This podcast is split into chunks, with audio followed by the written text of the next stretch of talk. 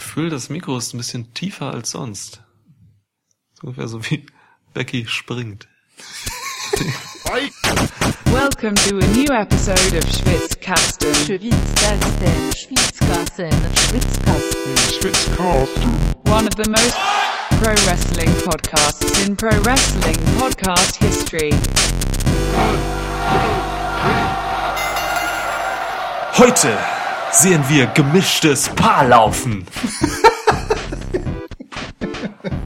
Das hat er wirklich gesagt, ne? Ja. Das hat er wirklich gesagt. Shoutout Carsten Schäfer. Carsten, vielen Dank. Ähm, ja, das war's, was wir gesehen haben. Gemischtes Paarlaufen. Wir haben Extreme Rules geguckt. Ich bin Niklas, du bist Lukas. Ja, Wir haben polnische Süßigkeiten, ja, tschechisches Bier, deutsche Limonade ja. Ähm, und Lana. Lana. Lana, das Lana-Poster flips auch einfach jetzt mittlerweile irgendwo so schlampig rum. Jetzt steht's gerade an zwei halb leer getrunkenen Weinflaschen gelehnt Das stimmt. vor Kerzen. Lana hat sich schon mal mehr Mühe gegeben irgendwie. Lana schlammt hier durch die durch den Schwitzkasten. Ne? Guck mal, ich habe hier Pau Lana Spezi. Oh, okay. Stark.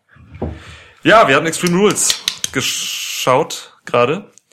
Ähm, Du hast ja diesmal Dosenbier. ich weiß, der Absturz. morgen, morgen, morgen Headline in der Bild. Schwitzkasten in finanziellen Schwierigkeiten. Äh, runtergewirtschaftet vom Bio, ihr, vom Bio Lamsbräu Bier zu ähm, Tüskje Dose. Aber geiler Sound. Ja. Ah, da kriegt man Durst als Hörer. Gerade auf dem Arbeitsweg morgens. Denkt man auch nur Shit. Jawohl. So sei es. So, Prost. Prost. Jetzt klingt das nicht mehr so Naja, gut. das Nee, klingt schade. Gut. Extreme Rules klingt auch noch nach. Wir haben wirklich gerade vor zehn Minuten also ausgemacht. Ja. WWE extrem lang liegt hinter uns. Alter Schwede, das war echt klar. Zwölf Matches hatte die Card dann am Ende, wenn man die Kickoff-Show dazu zählt. Ja. Ein aufgeblähtes, ähm, ja, weiß nicht, Vorbereitungsevent zu SummerSlam. Ähm, das war zumindest ein bisschen, was wir darin gesehen haben in unserer Preview. Also ein Vorbereitungsevent zu SummerSlam. Aufgebläht äh, würde ich es jetzt im Nachhinein nennen, nachdem ich Ja. halt diese fünf Stunden, die es insgesamt waren, hinter mich gebracht Wie ein habe. Kuhpansen kurz vorm Bersten. Ja, also ich habe Kuhpansen kurz vom Bersten noch nie gesehen, aber ja, meinetwegen. Man hat eine, man hat eine Ahnung. Ja.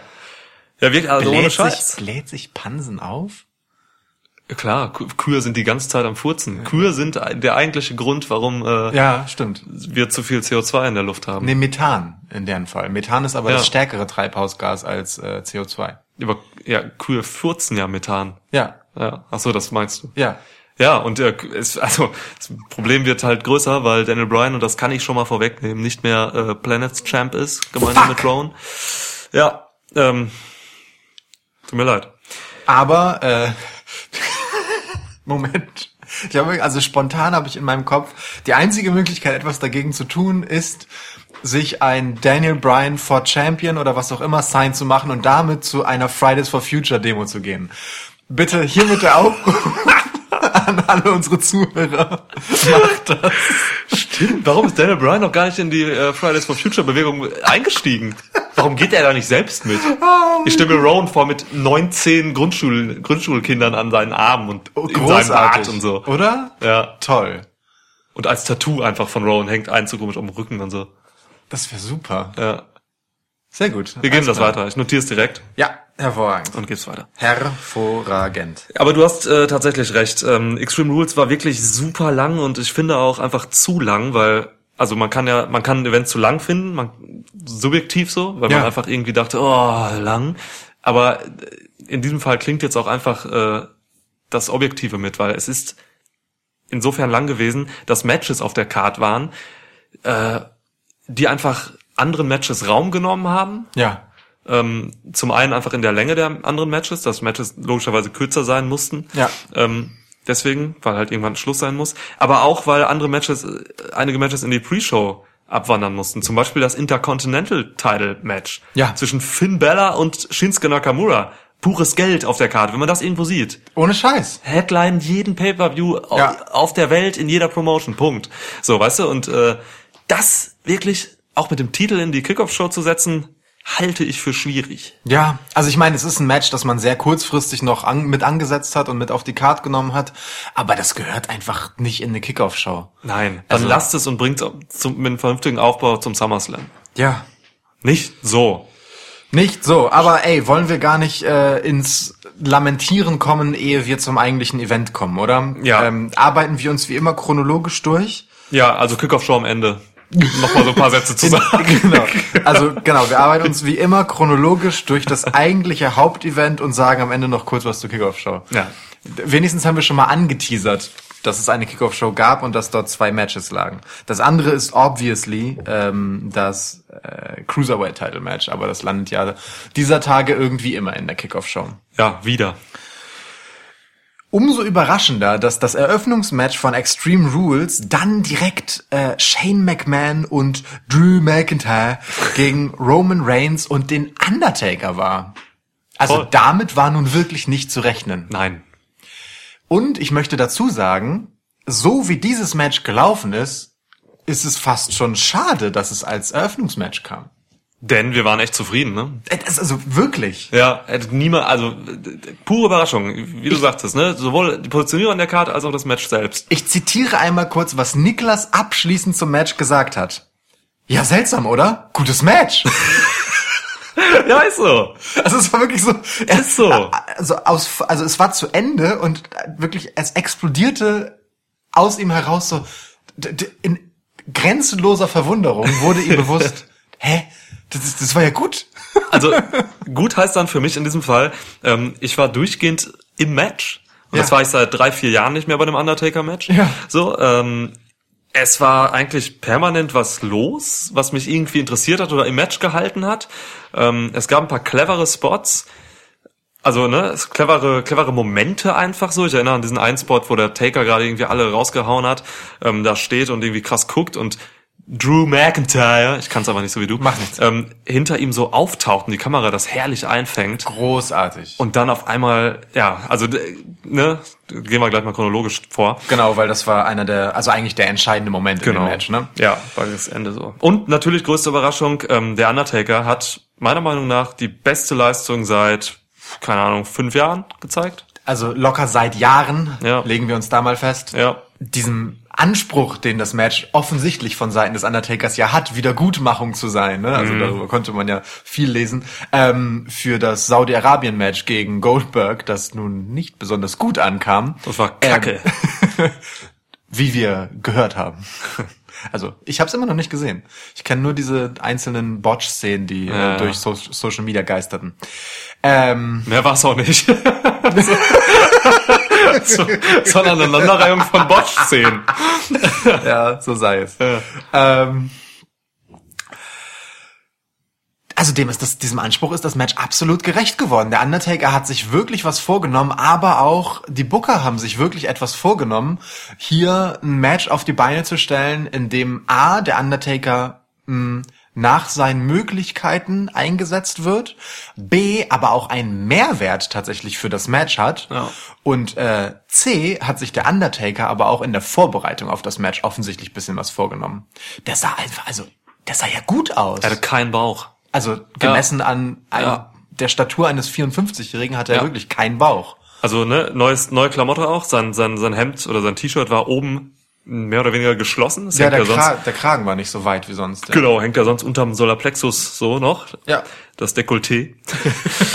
ja, aber das, äh, auch das sah einfach gut aus, so, weil er hat halt einfach ein, er hat krasse Arme, er hat ein krasses Kreuz so noch, ähm, und wieder auch immer haben.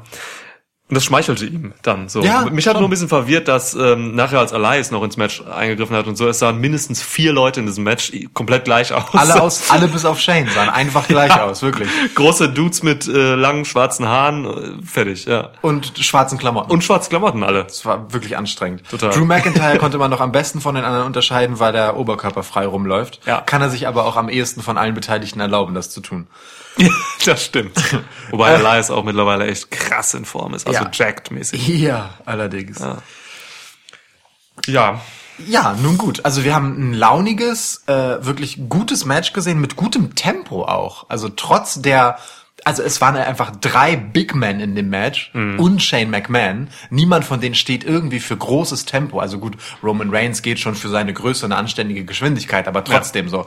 Ähm, die Vorzeichen standen nicht übrigens nicht unbedingt auf Dynamik oder Ja. so, aber trotzdem in dem Match war tatsächlich immer etwas los. Es ist immer was passiert und ähm, der Undertaker hatte You, ein You Still It Moment. Und zwar sehr früh. Wurde überraschend früh von Roman Reigns ins Match getaggt. Hatte dann ein paar Aktionen hintereinander und hat dann äh, von einem ansonsten sehr mauen und leisen Publikum, aber völlig zu Recht, äh, naja, Lorbeeren geerntet mit äh, You Still Got It Chance. Ja, Also, das hat man lange nicht gehabt, so. Ja. Krass. und es war völlig zu Recht, muss man sagen. Der einzige schwache Moment des Undertakers war einer, den äh, Shane McMahon zu verantworten hatte. Nach seinem Tänzchen auf dem Seil hat sich Shane nicht so richtig gut positioniert, um dann äh, den Clothesline zu nehmen, aber es ist äh, Den Oldschool, ne? Ja. den ja. guten Oldschool, genau. Ja, stimmt. Das hat Lance Archer so krass gemacht. Hast du es gesehen? Äh, Nee, G1 Day One. Äh, da ist ja wirklich einfach, ich meine, es waren sogar dann drei Seile komplett gegangen. Ja. ja, das ist schon krass. Aber ja, das kann der Taker noch. Ähm, generell, also ich bin mir hundertprozentig sicher, ähm, dieses Match vom Booking her und so, das hat der Taker orchestriert. So, Hm. dass er, er wollte da, also der Mann ist in der Position, wo er das machen kann und Klar. ich glaube, er hat wirklich gesagt, ey Leute, ich muss da, ich muss da was gut machen. Ähm, ich bringe mich jetzt hier noch mal ein paar Wochen extrem in Form und dann mache ich da ein Mega-Match. Und ihr gehorcht mir, ihr macht das, ihr macht das. Drew, hör mir zu, wenn ich mit dir rede und so. Also der hat, denke ich mal, wirklich äh, dieses Match komplett gesteuert und dann halt echt ist alles gut gegangen. Cool. Das Einzige, was man vielleicht noch so ein bisschen als Wermutstropfen drauf träufeln kann, tropft man eigentlich einen Wermutstropfen? Ich weiß gar nicht, was macht der eigentlich? Ein Wermutstropfen? Wermut ist doch eine Pflanze, oder? Ja, da macht man äh, Gin raus. Ja, stimmt. Ja. Aber warum äh, Wermutstropfen? Also egal, ist ja auch Latte. Ist ja auch nicht. Ähm, ich mal recherchieren. Wir werden das nachreichen, wie immer. Also falls irgendwer von euch Kräuterkundler ist. ich war letztens auf dem Gin-Tasting. Ich war äh, jetzt gerade übers Wochenende äh, in in einer äh, in einem einem Häuschen, das wir gemietet hatten für unseren Wochenendausflug. Ähm, das äh, ich glaube es hieß irgendwie so Kräuter Landhaus oder so. Also äh, da da ist so eine so eine Dame, die das ist die örtliche Kräuterkundlerin und die gibt so Kräuterkurse und so. Stell mir direkt eine Hexe vor. Ohne Scheiß, so sah die auch aus. Mega witzig. Aber die hätte ich sowas fragen können. Ja, naja. total. So sei es, egal. Äh, verpasste Chancen. Ähm, ja, die einzige verpasste Chance in diesem Match ist äh, die, dass Roman Reigns mh, für ein Roman Reigns Match gar nicht so überdominant rüberkam. Es war schon ein Undertaker Match letztendlich Mhm, ja. in seiner Wirkung nach hinten raus. Ähm, zwar war Roman ganz entscheidend für den Sieg, weil er äh, eben in dieser Szene, die du gerade angesprochen hast, also ne, der Undertaker blickte effektvoll in die Kamera nach verrichteter Arbeit gegen naja, drei Gegner. Elias hat ja ins Match eingegriffen, also Ja. gegen zwei Gegner von den beiden. Und der dritte taucht dann so hinter ihm auch so schön in der Unschärfe. Das war auch großartig, ne? Also man hat so richtig gesehen, die Kamera fokussiert den Undertaker im Vordergrund und von hinten creept dann Drew McIntyre so heran in der Unschärfe und guckt nicht Ja. weniger bedrohlich als der Undertaker äh, läuft los zum Claymore und wird dann, und man sieht es ja eigentlich quasi nicht, erst durch den Schnitt äh, von der Seite von Roman Reigns weggetackelt mit einem Spear. Ja. Der rettet also quasi dem Undertaker buchstäblich den Arsch, äh, bekommt dann Shane McMahon serviert von Roman Reigns äh, in einen Tombstone Piledriver. Ja. Äh, sehr schön gemacht vom Undertaker. Der hat ihn hat nicht so richtig hochbekommen im ersten Moment, einfach weil weil Shane so ein bisschen rangestolpert kam in der ersten Drehung und hat das dann aber ganz gut gesellt in dem Moment, als wäre es so ein ach du ne Nehme ich nochmal richtig, Ja, komm, genau. greif ich nochmal unter. Ja, alles klar. so. Äh, Ja. Das hat er mimisch und äh, von der Körpersprache her wirklich sehr schön gelöst, dass da eigentlich so ein kleiner Patzer war und ihn dann in einen anständigen, sauberen Tombstone letztendlich äh, ins Jenseits befördert. Ist, ist jetzt tot. Würde ich sagen, oder? Ja, ja, Also. Kayfabe müsste Ja, wobei tot es war sein. kein Buried Alive Match, ne? Heißt es Buried. Alive Match? Nein. Ähm, äh, äh, Casket Match? Casket Matches sind eigentlich die, wo die Leute sterben, ne? Ja. Und dann nach drei Wochen wiederkommen. ja, stimmt. Äh, jedenfalls war es halt ein Undertaker-Finish am Ende und Roman Reigns hat halt nur in Anführungsstrichen äh, den Spear gegen Drew McIntyre gezeigt, aber nicht den Move, der zum eigentlichen ähm, Cover und Sieg führte. Und auch generell, wie gesagt, so die, die großen Momente hatte ein Stück weit, für mich zumindest, eher der Undertaker. Für mich äh, der Undertaker, aber auch Drew McIntyre noch. Er hat, ähm, ich glaube, fünf, sechs Claymores verteilt. Also wirklich außen, äh, gerade so außerhalb des Rings, hat Roman Reigns mal einfach weggefickt mit dem Claymore gegen die äh, Barrikade so. Ja. Ähm, also Taker hat auch einen gekriegt. Da war schon auch viel Drew McIntyre drin und ich denke mal, das sah man auch ähm, gerade, wenn als sie sich gegenüberstanden zum ersten Mal, ähm, das Match diente auch einem großen Teil dem Aufbau äh, Undertaker gegen Drew McIntyre. Die werden beim SummerSlam aufeinandertreffen. Zumindest die äh, Arena vom SummerSlam in Toronto, Scotiabank, ähm, wirbt schon mit diesem Match. Ja, also und das hat geklappt. Also ich, äh, die Intensität zwischen den beiden war schon da. Oh ja. Es hat gefunkt.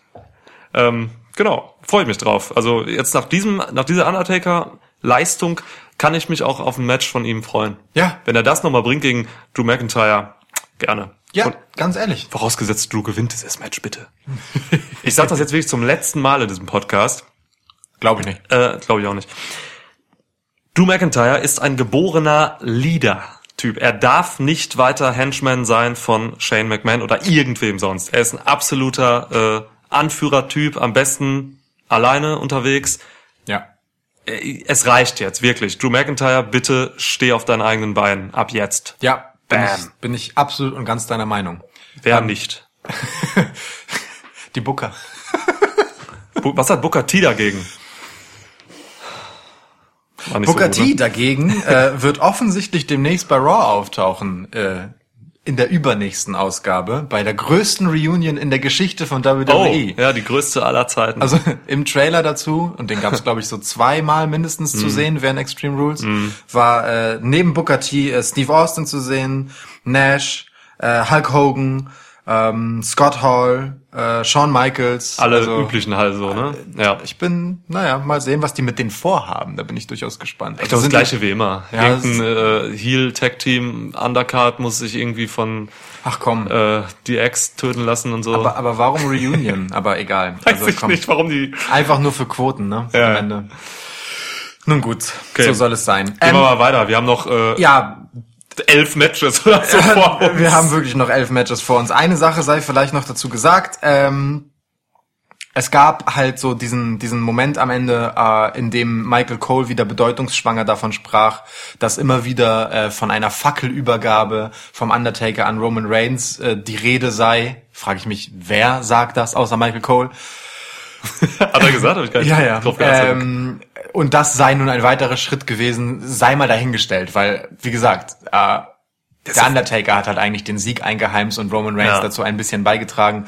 Nun denn, egal, ja es gab, es gab definitiv eine Respektsbekundung vom Undertaker an Roman Reigns Ja. äh, zum Ende des Matches. Das war nett. Es war auch nicht, nicht zu viel. Das ist so ein Moment, den kann man ganz schnell verkacken. Stimmt, Und es war wirklich nicht zu viel. Es gab so dieses, ne, sie standen voreinander, kurzen Stare-Down, einen kleinen Klopfer auf die, auf die Brustmuskulatur und dann ging der Undertaker weg. Das ist, das finde ich Das okay. stimmt. Das war wirklich in Ordnung und nicht zu viel des Guten. Ja, nicht so wie The Rock kommt raus nach dem, Wrestle nach dem Royal Rumble Sieg von Reigns und reißt die Hand hoch und feiert ihn. Äh, Ja, genau. Ja. Überhaupt- Aber generell Fackelübergabe sehe ich von Undertaker zu Roman Reigns, da sehe ich überhaupt keinen Bezug. Also wenn, dann Null. müsste John Cena Roman Reigns eine Ja. Fackel geben, aber nicht Ja. der Undertaker. Irre. Irre. So, und äh, aber eine Frage habe ich doch noch, was das Match angeht. Was ist jetzt eigentlich mit Shane McMahons Seele? Wird wahrscheinlich in irgendeinem aufgeblähten Pansen konserviert. Okay. Nein, Gut. äh, ernsthaft, Shane McMahon wird jetzt nochmal zum SummerSlam Match gegen Kevin Owens haben, bin ich mir ziemlich sicher. Ja, Der Aufbau steht. Äh, gab's aber auch schon vor ein paar Pay-Per-Views, ich weiß nicht, ob es zwei Jahre her ist, so als ähm, Kevin Owens und Shane McMahon sich in einem Steel Cage getroffen haben. Ja. Weiß ich nicht, ob man das jetzt nochmal machen muss, aber klar, Als Sami Zayn Kevin Owens Leben rettete. ja, Als also darauf läuft's hinaus. Und dann ist, denke ich mal, mit Shane Ende. Aber das ist nicht die Antwort auf meine Frage, was mit seiner Seele ist, die ja der Undertaker einsammeln wollte. Aber das ist tatsächlich nicht passiert. Also ich glaube, da gibt's ja schon Mechanismen, die der Taker so über die Jahre hinweg immer gemacht hat. Ja. Eben zum Beispiel Casket, ähm, so Ja. Buried Alive, ja, da war nichts. Nee, da war nur der Tombstone und das normale äh, Arme auf dem Bauch kreuzen Cover. Also eigentlich ist da, seine Seele ist noch intakt. Vielleicht kommt das bei Raw. Ich, also ich wäre, ich möchte schon noch sehen, wie Shane McMahons Seele einkassiert wird vom Undertaker. Das ist er uns schuldig. Er hat's gesagt, er will Er hat's machen. gesagt. Ja, Also stimmt. ein toter Mann, ein Wort. Kommen wir von äh, toten Männern zu einer Backstage-Promo zwischen äh, von Rollins und äh, Lynch. Ja, ich habe irgendwie keinen Bock mehr auf die äh, ganze Sache mit Rollins und Lynch. Ja, Wirklich. so kann man das zusammenfassen. Ähm, die beiden halten sich gegenseitig zurück. Es ist, ähm, also ich mag es einfach nicht mehr sehen, wenn sie dieses extrem angestrengt, lustige, lockere so irgendwie Ja. vor die Kamera bringen, so weil sie kriegen es einfach nicht hin. Also das ist, wirkt alles sehr unnatürlich, was sie machen. Ähm, die Scripts werden bei beiden irgendwie deutlich so. Das ist alles gescriptet. Das ist äh, und das ist eigentlich eine Qualität von beiden, gerade von Becky Lynch, dass man eben nicht merkt, dass es gescriptet ist, was da kommt, so weil Ja. sie es sehr organisch und natürlich rüberbringen so. Alles, was die beiden zusammen machen, das wirkt nicht und das wirkt einfach nur albern und schwächt beide. So, es entspricht ihren Charakteren nicht, die beide eigentlich als sehr starke äh, eigenständige Individuen dargestellt wurden. Ähm, Becky Lynchs ganzer Erfolg basiert darauf, auf dieser Qualität. Ja. Und ähm, jetzt haben sie halt eine krasse Drossel durch diese ganze Paarung. So. Ja. Auch die ganze Intensität ist ja raus aus der Nummer, ne? Also indem sie da so, wenn sie da so locker, suffisant sich Rededuelle äh, mit Lacey Evans und Baron Corbin liefern, ob nun in der direkten Konfrontation oder so als Fernduell quasi in einem Interview. Äh, d- da fehlt halt wirklich alles, was die beiden sonst ausmacht. So, das, das stimmt absolut. Noch schlimmer daran ist aber, dass ähm, sich Seth Rollins ja auch ein Stück weit immer unterbuttern lässt von Becky Lynch, weil er halt immer so so, so fast ein bisschen äh, ja weiß ich nicht so äh, devot bis lächerlich einfach äh, sich sich ihr unterordnet ähm, und wir reden halt immer noch von dem Träger des wichtigsten Titels der Company ne Ja. also Ja. das ist schon also man kann natürlich Becky Lynch so sehr the man und Aushängeschild sein lassen wollen wie man will und das ist auch okay aber stärkt äh, Schwäche doch nicht deinen Ja. wichtigsten Titelträger dabei das ist also ganz schwierige Angelegenheit was das die, angeht. da wird es halt auch andere Meinungen geben, die da drin eben keine Schwächung sehen, sondern eben einfach nur eine ähm, eine gewisse Haltung in dieser Beziehung. Ja, so, klar, ne? Also natürlich. das ist äh, also den Bezug muss man nicht zwingend ziehen, dass das dann quasi den äh, wirklich den den Mann oder den Wrestler Rollins irgendwie äh, schwächt so, aber ich sehe es auch so. Ich meine das jetzt auch gar Ja. nicht so wegen Männlichkeitsklischees oder so, ne? Aber, sondern einfach nur, weil Seth halt eigentlich immer in den Promos und auch in den Matches, in der Interaktion zwischen den beiden, Hm. äh, wirklich Becky aktiv den Vortritt gelassen hat, ne? Und wirklich Hm. sich selbst in so eine Ich-Folge-Rolle begeben hat. Und das passt halt einfach zu jemandem, der ja auch Locker-Room-Leader sein soll. Wir erinnern uns im Dezember bei Raw, als er wirklich für das ganze Publikum, Ja. für den Locker-Room sprach, ne? Und Dinge angeprangert hat. Ja. Ähm, da, das passt da einfach nicht rein. So. Symbolisch, er sagte dann halt auch letztens vom, bei Raw irgendwann ja einfach nur, hm, äh, that's what, what she said. Ja. Lacht geeky-mäßig rum und äh, dann war's das so, ja. Eben, das, Das stimmt. Das ist für den Charakter Seth Rollins einfach schwach. Ja. Naja, gut, kommen wir später zu. Die haben nämlich das Main Event. Yes. Apropos schwach. The Revival gegen die Usos. Bin persönlich beleidigt Äh, von wirklich? Match. Wirklich? Ja. Das war einfach ein, ein faules Stück Hinrotze. Es war ein sloppy Match.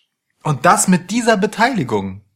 Also vielleicht sind wir da auch, ähm, also wir, wir gucken schon bei solchen Matches, wenn wir hohe Erwartungen haben, dann gucken wir beide schon sehr intensiv hin und achten wirklich auf die Details. So, ne? Und in diesem Match haben wir es natürlich auch gemacht, weil wir viel erwartet haben. Wir haben es in der Preview gesagt, das könnte, und ich habe es auch äh, nochmal getwittert gestern von meinem Account, so ist, ähm, das ist so eines der vier Matches, die ich gesehen habe auf dieser Card, die die Show stehlen könnten. So, und ähm, Alter, das war echt nicht viel. Also ich habe so viele, ähm, so viele kleine Mini-Botches gesehen. Ja. Ähm, das Timing stimmte oft nicht, die Strikes kamen manchmal nicht an und so, da wurde daneben gehauen.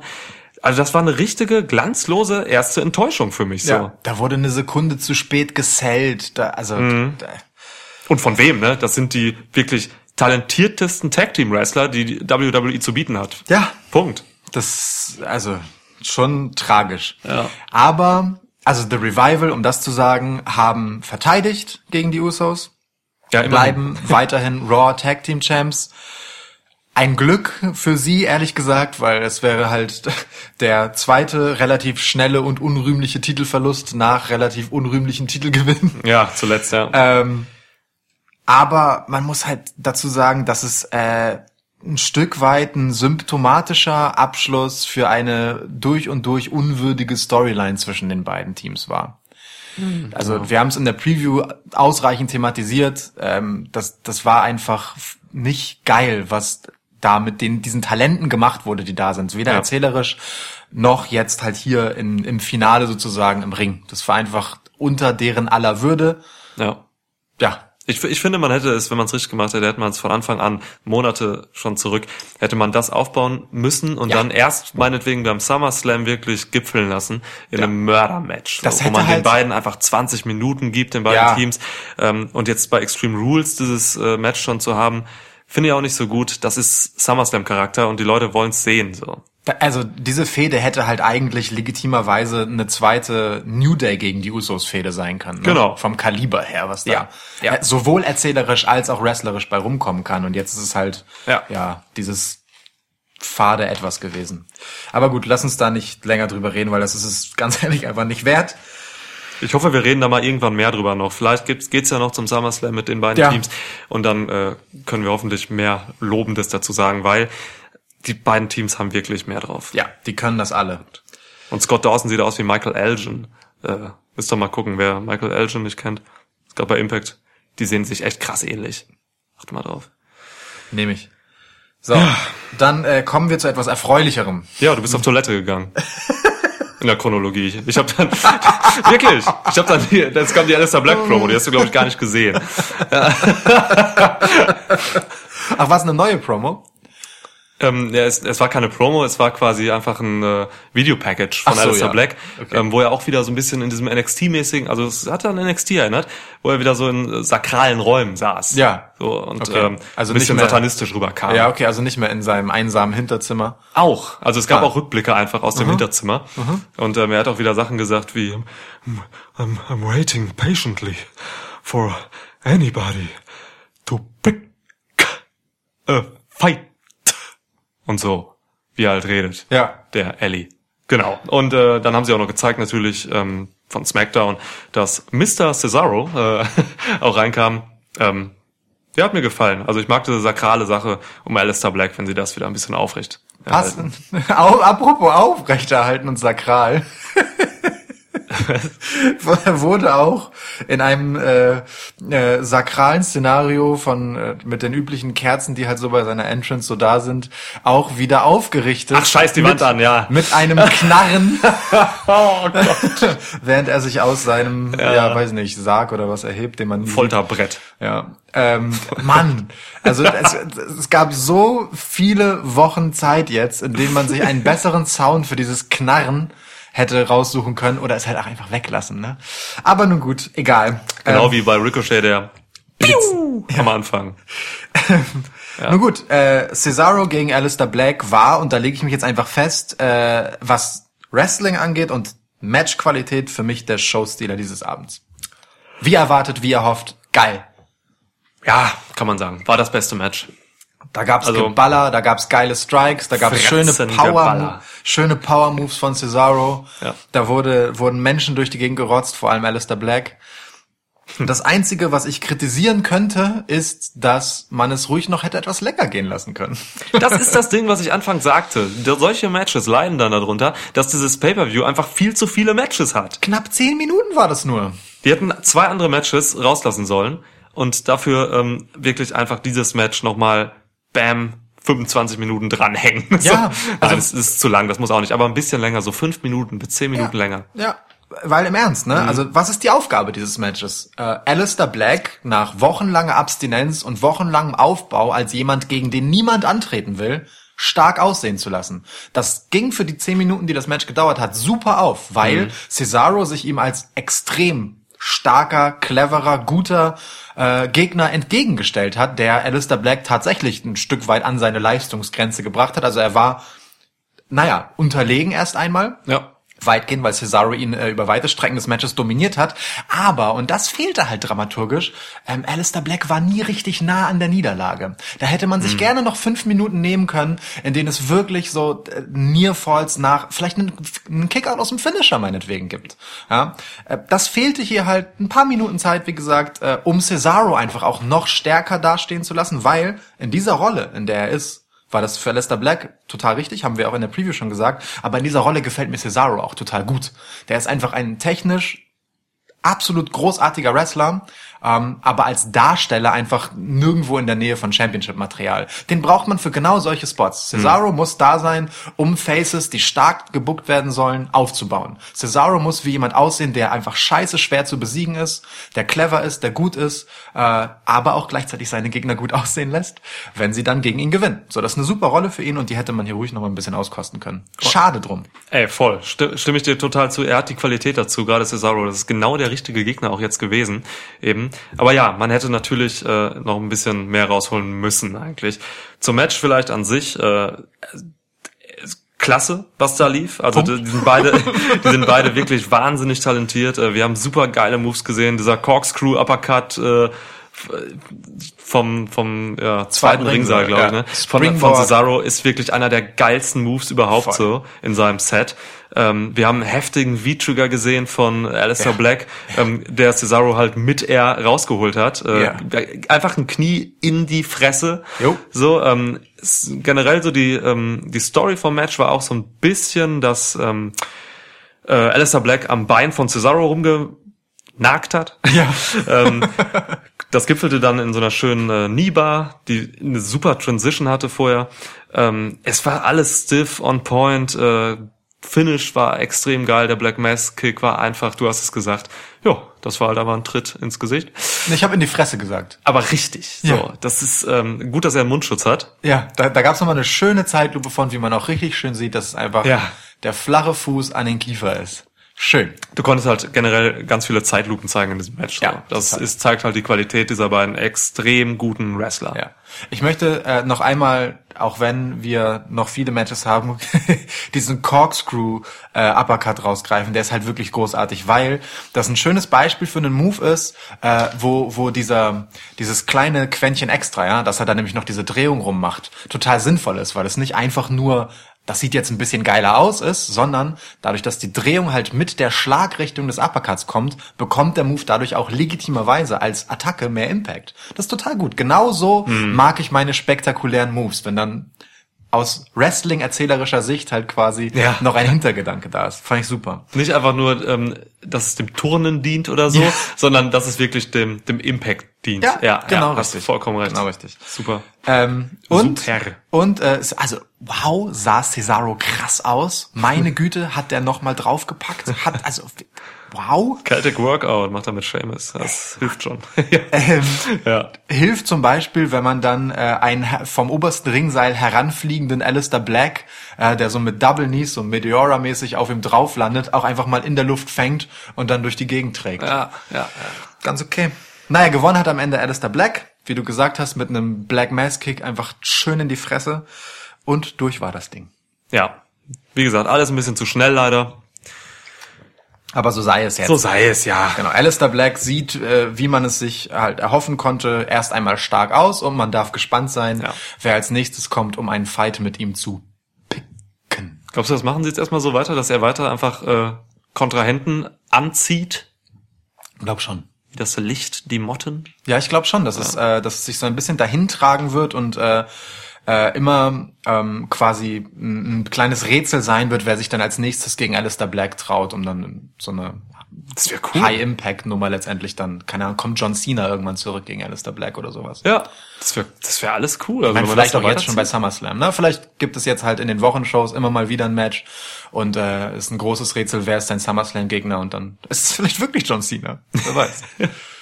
Ja, stimmt. Wenn John Cena sich für Alistair Black hinlegt, nicht schlecht. Ja, sehe ich. Cool. So, Gute Sache. Weiter so. geht's. Ja, dann kamen unsere Kommentare, die wir eben äh, eingangs erwähnt haben, von Carsten Schäfer und wie heißen sie? Kelvin Knie ja, und äh, der dritte. Max der Dachs. ja. vergesse wirklich immer den dritten Namen. Ich weiß Ich weiß es auch nicht, wie er heißt, keine Ahnung. Ich weiß, also, Gott. Egal. Ja, Sie sollten noch ihren großen Moment haben im weiteren Verlauf. Aber jetzt nicht. Erst einmal folgten Alexa Bliss und Nikki Cross gegen Bailey. Wobei äh, wir vielleicht noch kurz einhaken müssen, dass die Street Profits wieder einen kleinen Auftritt bei Extreme Rules hatten und ähm, äh, sich kurz mit Alexa Bliss und, äh, und, und Nikki Cross unterhielten und Montez Ford einfach der witzigste Mensch der Welt ist. witzigste Match der Welt. Confirmed. Es, ja. ja. es, man kann das gar nicht irgendwie zusammenfassen, was da an Absurdität passiert ist. Einfach, guck ich das einmal an. Ich habe übrigens in meinen Notizen tatsächlich ähm, Nikki Bella aufgeschrieben. Bliss und Nikki Bella. Oh Gott. Nikki Bella hat echt, habe ich letztens gesehen, die war bei Jimmy Fallon. Ja. Ähm, äh, Im Juni, glaube ich. Äh, da hat sie erzählt, sie hat irgendwie so eine Art Fettsack oder Zyste oder so im Gehirn. Ach du Scheiße. Und musste auch deswegen aufhören. Nicht nur wegen ihrer Nagenprobleme, sondern auch deswegen. Krass. Krass irgendwie. Also gefährlich. Gute Besserung, Niki. Gute Besserung, Niki. Ich hatte sowas auch mal am Arm.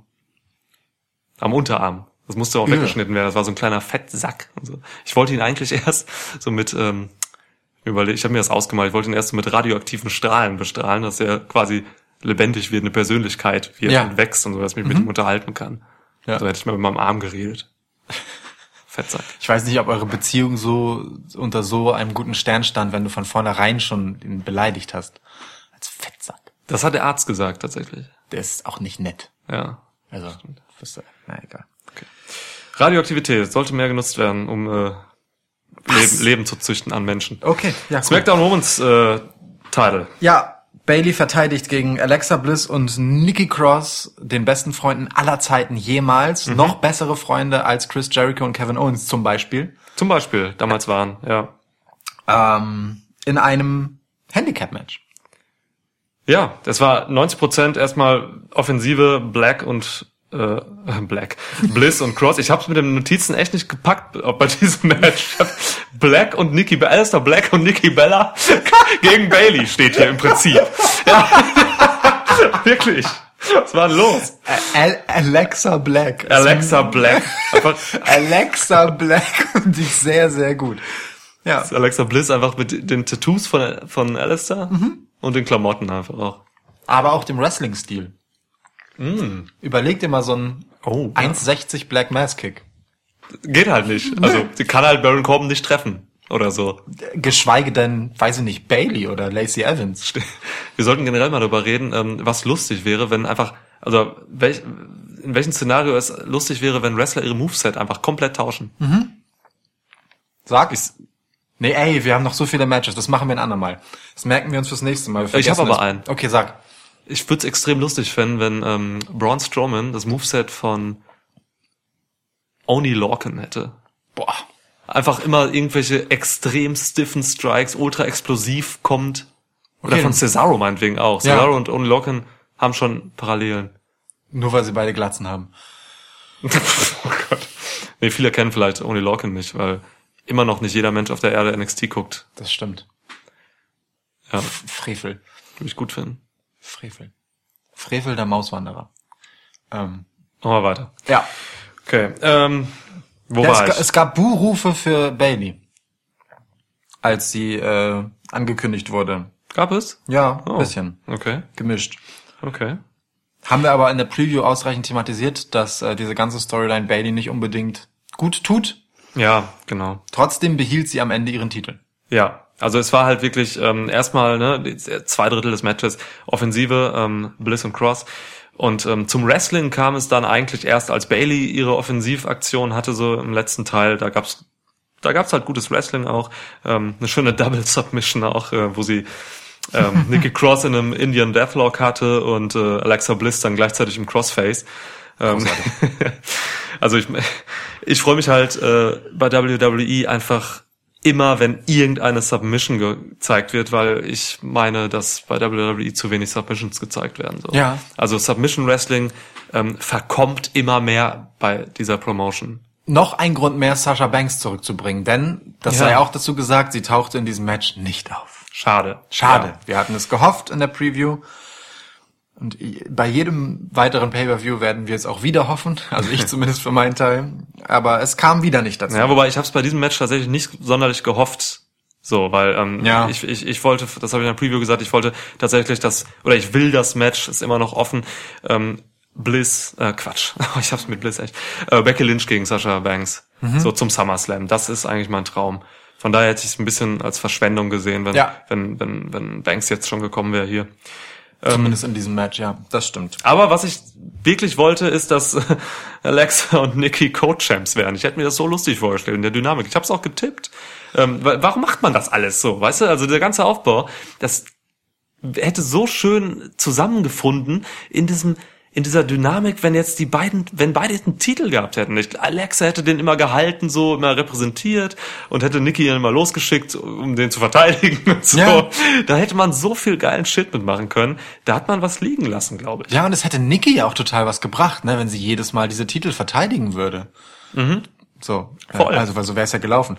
Aber Klar, so ist es nicht. Äh, letztendlich hat es erzählerisch irgendwie gar keine Konsequenzen gehabt, zumindest in diesem Event erst Ja. einmal, weil es am Ende auch keine große Enttäuschung von Alexa gegenüber Nikki gab. Also Nikki hat das Match letztendlich verloren. So, sie wurde gepinnt, Ja. ähm, während Alexa ausgeschaltet war. Ja. Ähm, da hätte sie natürlich turnen können, wie alle immer vorhersagen, ne? dass äh, Alexa Bliss die gute Nikki Cross nur ausnutzt und wegschmeißt bei nächstbester Gelegenheit. Das ist ja Quatsch. Das ist absoluter Quatsch. Ähm, aber nicht mal das gab es, äh, sondern es war dann einfach vorbei. Und Bailey ist die, die natürlich jetzt ganz gut aus der Nummer rausgeht, weil sie halt, äh, naja, in Unterzahl gegen eine ehemalige mehrfache Championess und Nikki Cross gewonnen hat. Ja, das ist gut für Bailey. Aber es, wie du schon sagst, es hat keine Konsequenzen alles so richtig. Also Ja. Bailey steht stark da, okay. Aber ey, auch das Finish, das kam einfach so aus dem Nichts. Es war einfach da, so irgendwie, ne? Also ich, das hat mir bei diesem Event generell ein bisschen gefehlt. Ähm, ich vermisste wirklich vernünftige Aufbauten für die Finishes in den Matches. Ja. Das gab's an, Ja. ich, also bei der Hälfte der Matches oder so Ja. war ich mit dem Ende nicht zufrieden und so. Und bin vielleicht auch ein bisschen verwöhnt, so weil ich auch viel New Japan Pro Wrestling jetzt geguckt habe und so, wo halt das Finish sehr, sehr viel Fokus bekommt. So, also der Aufbau dahin. Das ist, also es ist halt eigentlich eine grundlegende Sache für mich, die ich als Wrestling-Fan und Zuschauer auch, auch, auch eigentlich immer haben will. Ich möchte, ich möchte eine Spannung haben und ich möchte einen Aufbau haben zu einem Finish, bei dem ich dann am Ende nicht weiß, wer es denn dreht und so. Und ich möchte Wege haben, wie Wrestler A, Wrestler B zu diesem Finish bewegen möchte, irgendwie. Zum Ja. Beispiel eben über, keine Ahnung, über, du greifst ein Körperteil an oder so und dann Ja. gibst eine Submission nachher dahin oder so.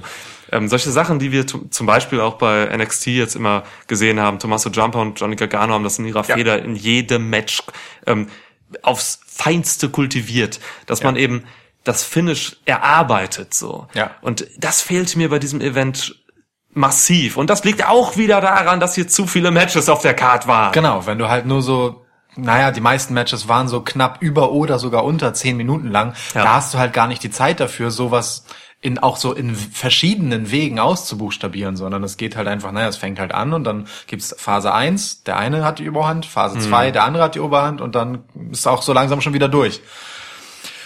Schade halt, ne? Ja, ist keine gute Erzählung. es ist einfach keine gute Art zu erzählen für so ein Event, wenn man ehrlich ist, weil ähm, das ist jetzt auch ein bisschen Fazit mittendrin, aber bei den allermeisten Geschichten, die hier passiert sind, bin ich halt jetzt so, ja, okay.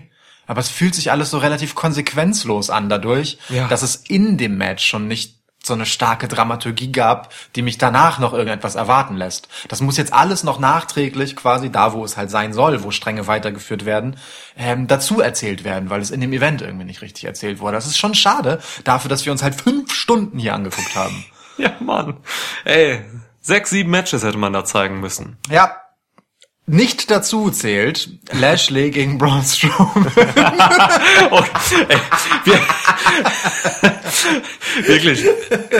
Wir haben halt echt, wir haben uns, ich, ich gebe es zu, wir haben uns durch das, durch das Match geskippt. Immer wenn die beiden auf, äh, also im Publikum waren und irgendwie Treppen hochgegangen sind, dachten wir uns schon, okay, da kann man einmal 30 Sekunden weitergehen. Das Match hat wirklich zum größten Teil aus äh, zurückzulegenden Wegen irgendwo hin Ja. zum nächsten Spot bestanden. Das war wirklich grauenhaft. oh Gott. Man, man konnte es wirklich sehr gut einfach äh, als Vorspulen gucken und dann immer äh, auf Pau also quasi dann wieder in normaler Geschwindigkeit abspielen, wo tatsächlich mal was passiert ist.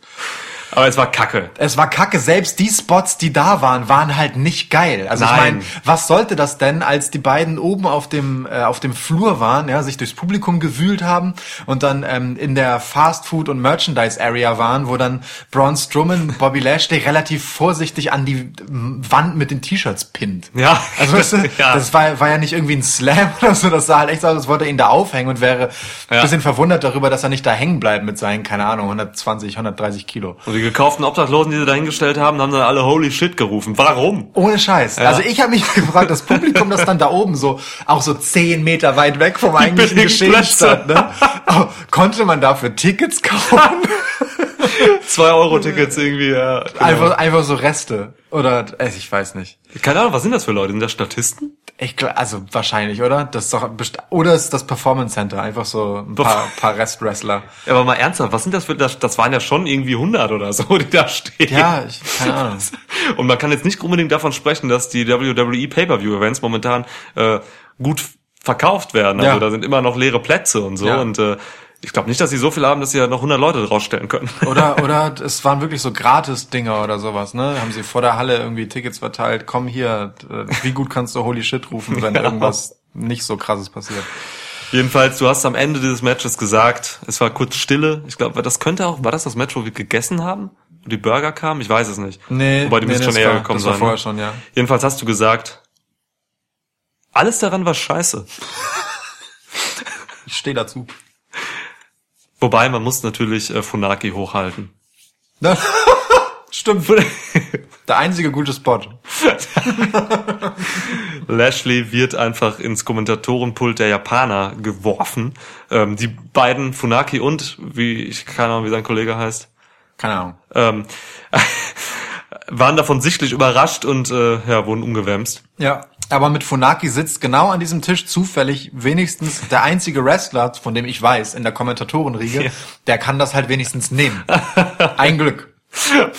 ja. Zu, zu, zu deren, also von uns aus gesehen, zu deren linken Sean Deng und Meng Ai, die chinesischen Kommentatoren sichtlich aufgebracht, überfordert mit der Situation, als diese Fleischkolosse sich an ihn vorbeischleppen müssen. Warum Funaki kennst hat, du die Namen von denen? weil es witzige Namen sind. So, Sean Deng, das ist ein mega Pornodarsteller. Oder? Ja. Mega geil. Sean Deng. Sean Deng. Peng Peng. Ja. Geil, sein erster Porno Peng Peng. Mit Sean Deng. Wow. Und Mandy Rose. Was? Was? Ähm, ja, aber das war tatsächlich noch der lustigste Spot, aber eigentlich wegen Funaki. Und das Traurige ist dann, dass dieses Last Man Standing Match, das ja wirklich damit begann, dass nach dem ersten Move schon angezählt wurde. Ne? Ja. Also das erste Mal lag jemand nach so, ey, ich weiß nicht, 10 Sekunden Match, da wurde schon angezählt. Also Nach- was nach ist zwei denn, Moves tatsächlich. Wa- Was Ja. soll das denn? Das ist doch völliger Unfug. In, in einem anständigen Last Man Standing Match geht das erst einmal ein paar schmerzhafte. Power Moves, absurden Einsatz von irgendwelchen Requisiten, die so dabei sind und nach 10 Minuten fängst du halt vielleicht mal an, irgendwen anzuzählen. Ey, so, John Cena und Batista hatten ein Last Man Standing Match vor ein paar Jahren. Da hat John Cena Batista überfahren oder andersrum. Ich glaube, Batista hat John Cena überfahren. Der hat ein Auto angeworfen, auf der Bühne, zack, überfahren. So macht man das, bis man zählt. Ja. Okay, sorry. Halt, also ich, Ja. ich, ich, ich würde mir fast, ich würde fast meine Hand dafür ins Feuer legen, dass es Last Man Standing Matches bei WWE gab, wo das erste Mal angefangen wurde zu zählen, da war dieses Match schon vorbei. Absolut. Ja.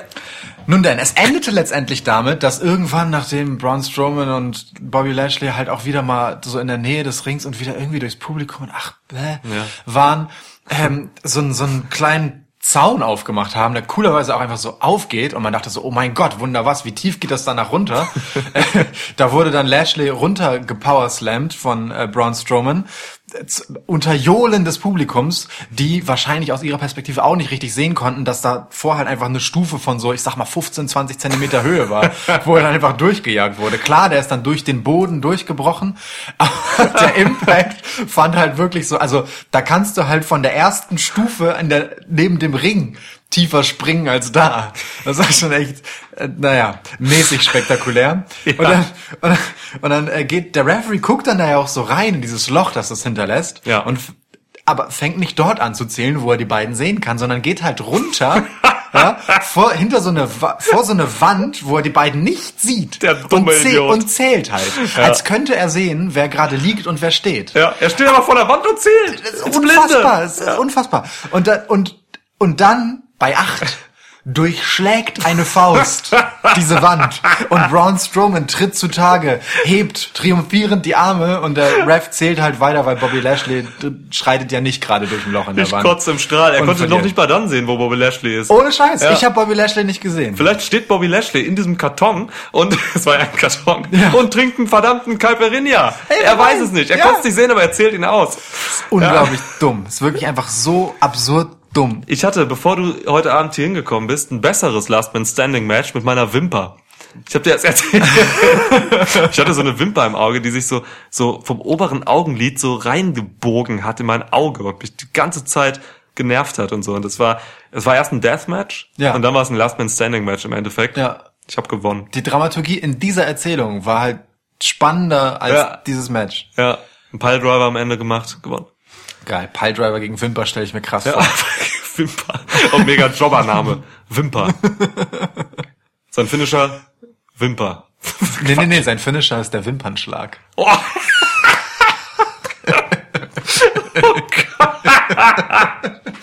oh Gott. Oh, ja, und sein Valet heißt Mascara. oh Gott. Mascara. Ja. Ja. Ja. Okay. Tickets für unser Stand-Up-Programm gehen nächste Woche in den Vorverkauf. Wrestling-Wortspiele aus der Hölle, präsentiert von Schwitzkasten. Ähm, ähm, Gut, machen wir weiter. ja, bitte unbedingt. Strowman hat gewonnen. Ja, hoffentlich ist das Ding damit zu Ende. Punkt. SmackDown Tag Team Titles. New Day gegen Heavy Machinery gegen Und ich weiß gar nicht, wer die Champs waren. Daniel Bryan. Ach ja, und Daniel Rowan. Bryan und Rowan. Ja. Planets Champs. Es geht hier um nicht weniger als um die Zukunft des Planeten. Ja. Und wir wissen jetzt, der Planet ist ein Pancake. Er ist, die Erde ist flach. Ja, ist und wird mit ein wenig Öl von beiden Seiten gebraten, gerne mit etwas Süßem serviert. und von einem gottähnlichen Wesen, das aussieht wie Kofi Kingston, durchs Universum geworfen. Ja. Das ist unser Ob, Schicksal. ob es gegessen wird, ist nicht überliefert. Gott. Ja, krass. Also ich, äh, wir haben beide getippt, dass ähm, die Champs hier verteidigen in unserer Ja. Preview, aber nein. In unserem Publikumsvoting auf Instagram waren New Day die absoluten Außenseiter. Selbst Heavy Machinery hatten mehr Stimmen Krass. äh, in Ja. unserem Tippspiel Ja. als äh, The New Day. Aber The New Day sind jetzt die Titelträger. Das heißt, Ja. Kofi Kingston, Xavier Woods und Big E tragen zu dritt jeweils einen Gürtel durch die Welt. Ihnen gehört SmackDown jetzt. Ja. Ihnen gehört einfach SmackDown. Der Intercontinental-Teil, der auch bei SmackDown ist, hat ja offenbar keinen Wert mehr. Absolut, ja. Ja. Und weißt du was, ich finde das geil. Ich finde das, ich finde das geil. Ich finde das ist super für The New Day und das ist vor allem ähm, für Big E und Xavier Woods einfach nochmal ein schöner Ritterschlag, ähm, dass sie unabhängig von Kofi, der halt gerade als Singles Wrestler aktiv ist, für sich noch einmal diese Titel gewonnen haben, weil das den beiden, die beiden noch einmal und ihre Leistung vergoldet und auszeichnet, weil sie ein integraler Bestandteil einfach der Großartigkeit von New Day sind. So, man kann das halt immer ein Stück weit oder konnte es in der Vergangenheit mit bösem Willen immer ein bisschen runterspielen, weil Kofi halt als der erfahrenste von denen und derjenige, der auch vorher schon Champion war, noch so das Zugpferd halt einfach ist. Ja. Aber es ist jetzt echt nicht mehr so, dass er die beiden anderen oder das Team insgesamt trägt, sondern äh, Big E und Xavier Woods, die seit Monaten großartige Arbeit machen, seit Jahren, haben sich legitimerweise jetzt ihren Respekt in Form von Gürteln geholt. Und ich finde das geil. Ich gönne denen das total. Six-Time Champs jetzt. Irre. Ja, es ist schon, ist schon ein cooles Zeichen. Also ich finde es auch insofern einfach tatsächlich gut, weil ähm, man könnte mit New Day ja auch, und das hat man sogar eine gewisse Phase lang so gemacht, ähm, man könnte sie einfach quasi die Typen sein lassen, die einfach ihre Rolle erfüllen als eben Repräsentanten oder halt eben ähm, ja so die die Typen, die einfach immer da sind und immer gute Leistung abbringen, aber eben es äh, nicht weiterkommen als das so. Ja. Und wenn man denen jetzt nochmal einen Titel gibt, dann würdigt man tatsächlich nochmal diese Leistung und ähm, trägt sie auch K-Fape dann quasi eben dahin, wo sie hingehören. Ja. Eben äh, nach ganz oben, weil sie gerade bei SmackDown einfach das absolut beste Tag-Team sind. Ja. Ähm, ziemlich konkurrenzlos, muss man dazu sagen. Rowan und Brian, klar, sind das andere Tag-Team-Prinzip, äh, die nur auf der gleichen Ebene sind, aber sie sind halt irgendwie auch, weiß ich nicht. Ah, sind sie auf der Gla Also Daniel Bryan, klar. Nee, also Aber- jetzt so K-Fape von der Stärke Ja, aktuell okay. meine ich so, Ja, okay. ne? Und, ich, und ja. da sind halt einfach nur nur die beiden noch. Ja. Ähm, aber generell sehe ich Daniel Bryan auch als Singles Wrestler. einfach. Absolut. Ich finde nach wie vor ähm, frevelhaft, dass er nicht direkt wieder Planet Champ geworden ist, Ja. nachdem er den Kofi Mania Moment hatte. So, ähm, Daniel Bryan ist der Beste. Äh, absolut. Und er ist auch einfach immens wichtig für unser aller Zukunft. Dürfen wir auch nicht vergessen. Ja, das ist jetzt gelaufen, ne? Das ist also zumindest erstmal. Äh, mal gucken, was jetzt danach Ja. passiert. Ähm, generell muss man dazu sagen, Daniel Bryan ist halt ganz klar der Verlierer des Matches. Er ist derjenige, der am Ende gepinnt wurde. Äh, Wie gesagt, der Typ, der vor ein paar Monaten eben noch ähm, WWE-Champ war. Das Ja. ist schon eine harte Ansage, ehrlich gesagt. Aber ähm, ja, so sei es dann halt. Denn äh, letztendlich ist die Geschichte auch hier wieder ein bisschen gewesen, dass man Rowan wahnsinnig, wahnsinnig, wahnsinnig stark hat aussehen lassen. Ne? Also äh, Mhm. man hat sogar im Match noch durch die Kommentatoren ähm, auf die Nase gebunden bekommen, dass Rowan seit Urzeiten nicht mehr gepinnt wurde. Ja. Ähm, man hat es sehr, sehr schwer aussehen lassen, ihn überhaupt irgendwie auch nur annähernd von den Beinen zu holen.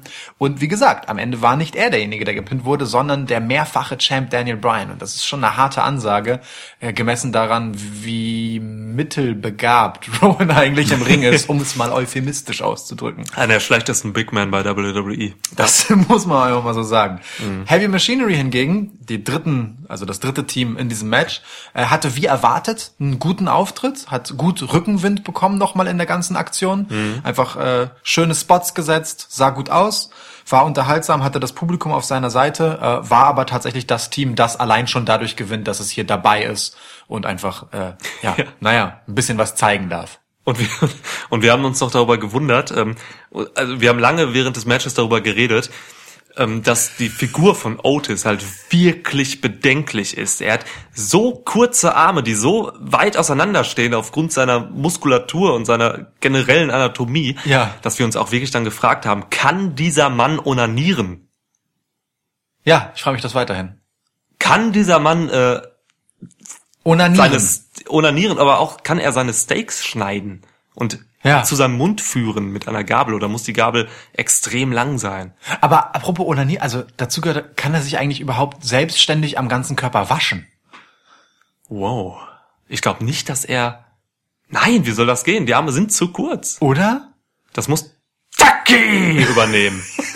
Taki! Wash me!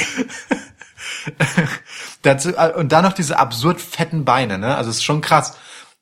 Otis Dozovics Beine könnten halt Women's Tag Team Champs sein. Die würden jedes Women's Tag Team, das es da gibt, in einem, also überpowern. Weil, weil sie so schön weiblich sind. Nee, äh, nee, einfach von ihrer Form. Okay. Sie könnten quasi Alexa Bliss und Nikki Cross darstellen, weil sie einfach von der Proportion und vom Ja. Gewicht her das gleiche sind. Genau, ja, ja. Ja. Naja gut, aber letztendlich, äh, The New Day haben das Ding gewonnen. Und zwar mit einem, ich nenne es mal Big E-Moment. Und der Big E-Moment ist in diesem Fall nicht nur die großartige Entrance gewesen. Also, noch einmal, ich sage das oft genug, aber bitte achtet einfach auf genau alles, was New Day vor dem Match machen. Alles davon ist pures Gold. Es fängt an dabei, wie sie zum Ring kommen und was, wie Big E die Matte fickt. Er hat sie wirklich penetriert. Ne? Absolut. Ja, das war nicht mehr PG. Nein, Ja. Da, da äußert sich das Ja. bereits. Das, die Abkehr von PG äußert sich in der Hüfte von Big E so sehr wie in nichts anderem. Ich habe zurückgespult und wir haben uns das nochmal angeguckt. Es war Stimmt. Sex. Äh, ja, wirklich. Ähm, Sean Dang. Ähm, und dann, und dann, äh, während, während des Einmarschs von Heavy Machinery sitzen sie da halt so in der Ecke, Big E halt auf dem zweiten Ringseil im Quasi-Spagat. Ja. Und Xavier Woods da drüben auf der, da drüber auf der Ringecke und spielt auf, äh, auf seiner ähm, äh, Posaune quasi Luftgitarre. Also es ist, also wow. Da- wird wirklich jede Sekunde Entertainment geliefert. Also New Day sind großartig. Wirklich, New Day sind großartig. Aber der Big E-Moment, den ich eigentlich meine, ist, ähm, da kassiert der It Kicks, äh, Yes Kicks, also wie heißt Planet Kicks von Daniel Bryan, der gute Big E, und naja, stellt sie, also und sagt einfach, nee, komm, gib mir noch einen, mach doch. Und stellt sich einfach hin und frisst die Dinger, steht auf, und Brian kann treten, so viel er will. Big E macht das gar nichts. Er hatte so einen kleinen Hulk Hogan-Moment. Ja, war ein Hogan-Moment. Das, das also und Big E war da aber auf ihn, also auch ernst und bedrohlich und stark und das ist das ist eine geile Dimension für diesen ansonsten sehr komödiantischen Spaßvogelcharakter. Mhm, ja. Das steht ihm total gut. Diese Intensität, die er in diesem Moment hatte, großartig. Das ist so multi, dieses multidimensionale Auftreten von, von Voll. Big E. Ähm, und da hat er auch Xavier Woods und Kofi Kingston noch was voraus. Einfach so, weil er ähm, ne, noch eine, eine sehr viel intensivere Körpersprache einfach hat. Dieser Typ mit seinen Augen und so, was er damit machen Der hat kann. aber ja auch einfach einen sehr intensiven Körper. Ja, Aber ja das voll. hilft, das hilft tatsächlich. Aber auch seine Mimik und so ist natürlich großartig. Da hast Ja. du völlig recht. Ne? Also was der Ja. Mann mit Blicken kann, ist auch echt. ja, Würde mich nicht wundern, wenn Laserstrahlen aus seinen Augen schießen können. voll. Aber äh, Xavier Woods hat das ja auch so ein bisschen auf eine Art, dadurch, dass er immer derjenige ist, der am meisten einstecken muss und Ja. sehr lang in den Matches, sehr viele Meilen geht. Ne? Ähm, auch diese sein sein Durchhaltevermögen wird von den Kommentatoren ja auch immer wieder betont. Aber dass jetzt auch Big E nochmal einfach als Powerhouse explizit positioniert wird, finde ich sehr folgerichtig und sehr gut und äh, nur verdient. Also ist großartig, steht ihm super und ich bin gespannt, was New Day dann jetzt als Champs machen werden in einer Division, die es ja eigentlich nicht gibt. Ne? Also außer Ja. diesen drei Teams, die hier angetreten sind, ist da ja eigentlich nix bei SmackDown. Ähm, das ist so ein bisschen das Problematische an der Nummer, aber warten wir mal ab. Ja, ich sehe es jetzt gerade auch nicht so, wa- was da passiert. Vielleicht kommen ähm, AOP zurück, Hm. kann ich mir vorstellen. Aber sonst, wir warten ab, genau. Genau, wir warten ab und gehen über zum nächsten Match. Ja, US Title. AJ Äh, Styles gegen Ricochet. Ricochet verteidigt den Titel, er trägt ihn. Ähm, Trug ihn. trug ihn, nehmen wir schon vorweg? Ja, Okay. Du hast gesagt, ähm, das Finish von diesem Match, ich zitiere, überleben zwei von zehn Wrestlern. Ja, und der eine, der es äh, außer Ricochet überlebt, ist danach querschnittsgelähmt. Ah, ah so, oh, okay, also Ja. wirklich einer kann es wirklich nur richtig Unbeschadet überstehen und das ist Ricochet. Okay, krass. Alter, was war das für ein Finish? Ja, heftiger Ska Also ich habe tatsächlich sehr viele Varianten des Styles Clashes bis jetzt gesehen. Ja. Äh, in Japan und so. Ich habe ich hab viel Shit gesehen. Er hat damit echt coole Sachen gemacht. Auch vom obersten Ringseil habe ich einen gesehen und so weiter und so fort. Ähm, so einen habe ich noch nicht gesehen. AJ steht äh, quasi mit dem Bauch zum Turnbuckle, ähm, hat auf dem zweiten Ringseil Ricochet in der äh, Styles Clash Position und springt quasi nach hinten. Das ist saugefährlich. Man Ja. kann dabei sterben. Da- Das ist wirklich so. Also man sieht es in der Zeitlupe, die danach kommt, halt auch nochmal richtig gut, wie äh, wie halt wirklich Ricochet halt auch so ein bisschen ängstlich guckt, muss man ganz ehrlich sagen. Ist Kein auch okay. Selling, das war original. Ja. Ist auch okay bei einem Finisher, das macht auch K-Fape Sinn, dass er so guckt. Aber ähm, AJ springt ja wirklich so nach hinten weg und schaut halt, dass er, also er muss ja die Beine hochziehen und dafür vorne seinen Kopf quasi senken, ohne sich die Zähne am Turnbuckle auszuschlagen. Ja. Ne, also ein Stück nach hinten wegspringen und man merkt schon, dass, also es sieht zumindest so aus, als würde Ricochet bei dieser Bewegung wirklich aktiv mit seinen Armen auch dazu beitragen, dass die Beine von AJ auch tatsächlich nach oben gehen. Ähm, damit daraus halt irgendwie der Styles Clash wird, der es werden soll und der Bäuchlings landet. Da, das ist schon äh, großes Wrestling, wie die beiden da zusammen agieren, Ja. um diesen Finisher zu delivern, der halt echt alles andere als einfach und ungefährlich ist. Das siehst du genau an der Muskelanspannung von Ricochet in diesem Moment, was was er aktiviert, um genau das zu machen, was du gerade gesagt Ja. hast. So, ähm, also das ist wirklich ein Move, wo beide hochkonzentriert mitmachen müssen. In der Geschwindigkeit sieht man es vielleicht nicht so, aber die Zeitlupe hat es dann echt gezeigt, wie anspruchsvoll dieses Finish war. Ja, Krasse Scheiße. Das Match an sich, muss ich aber sagen, blieb unter seinen Möglichkeiten. Voll.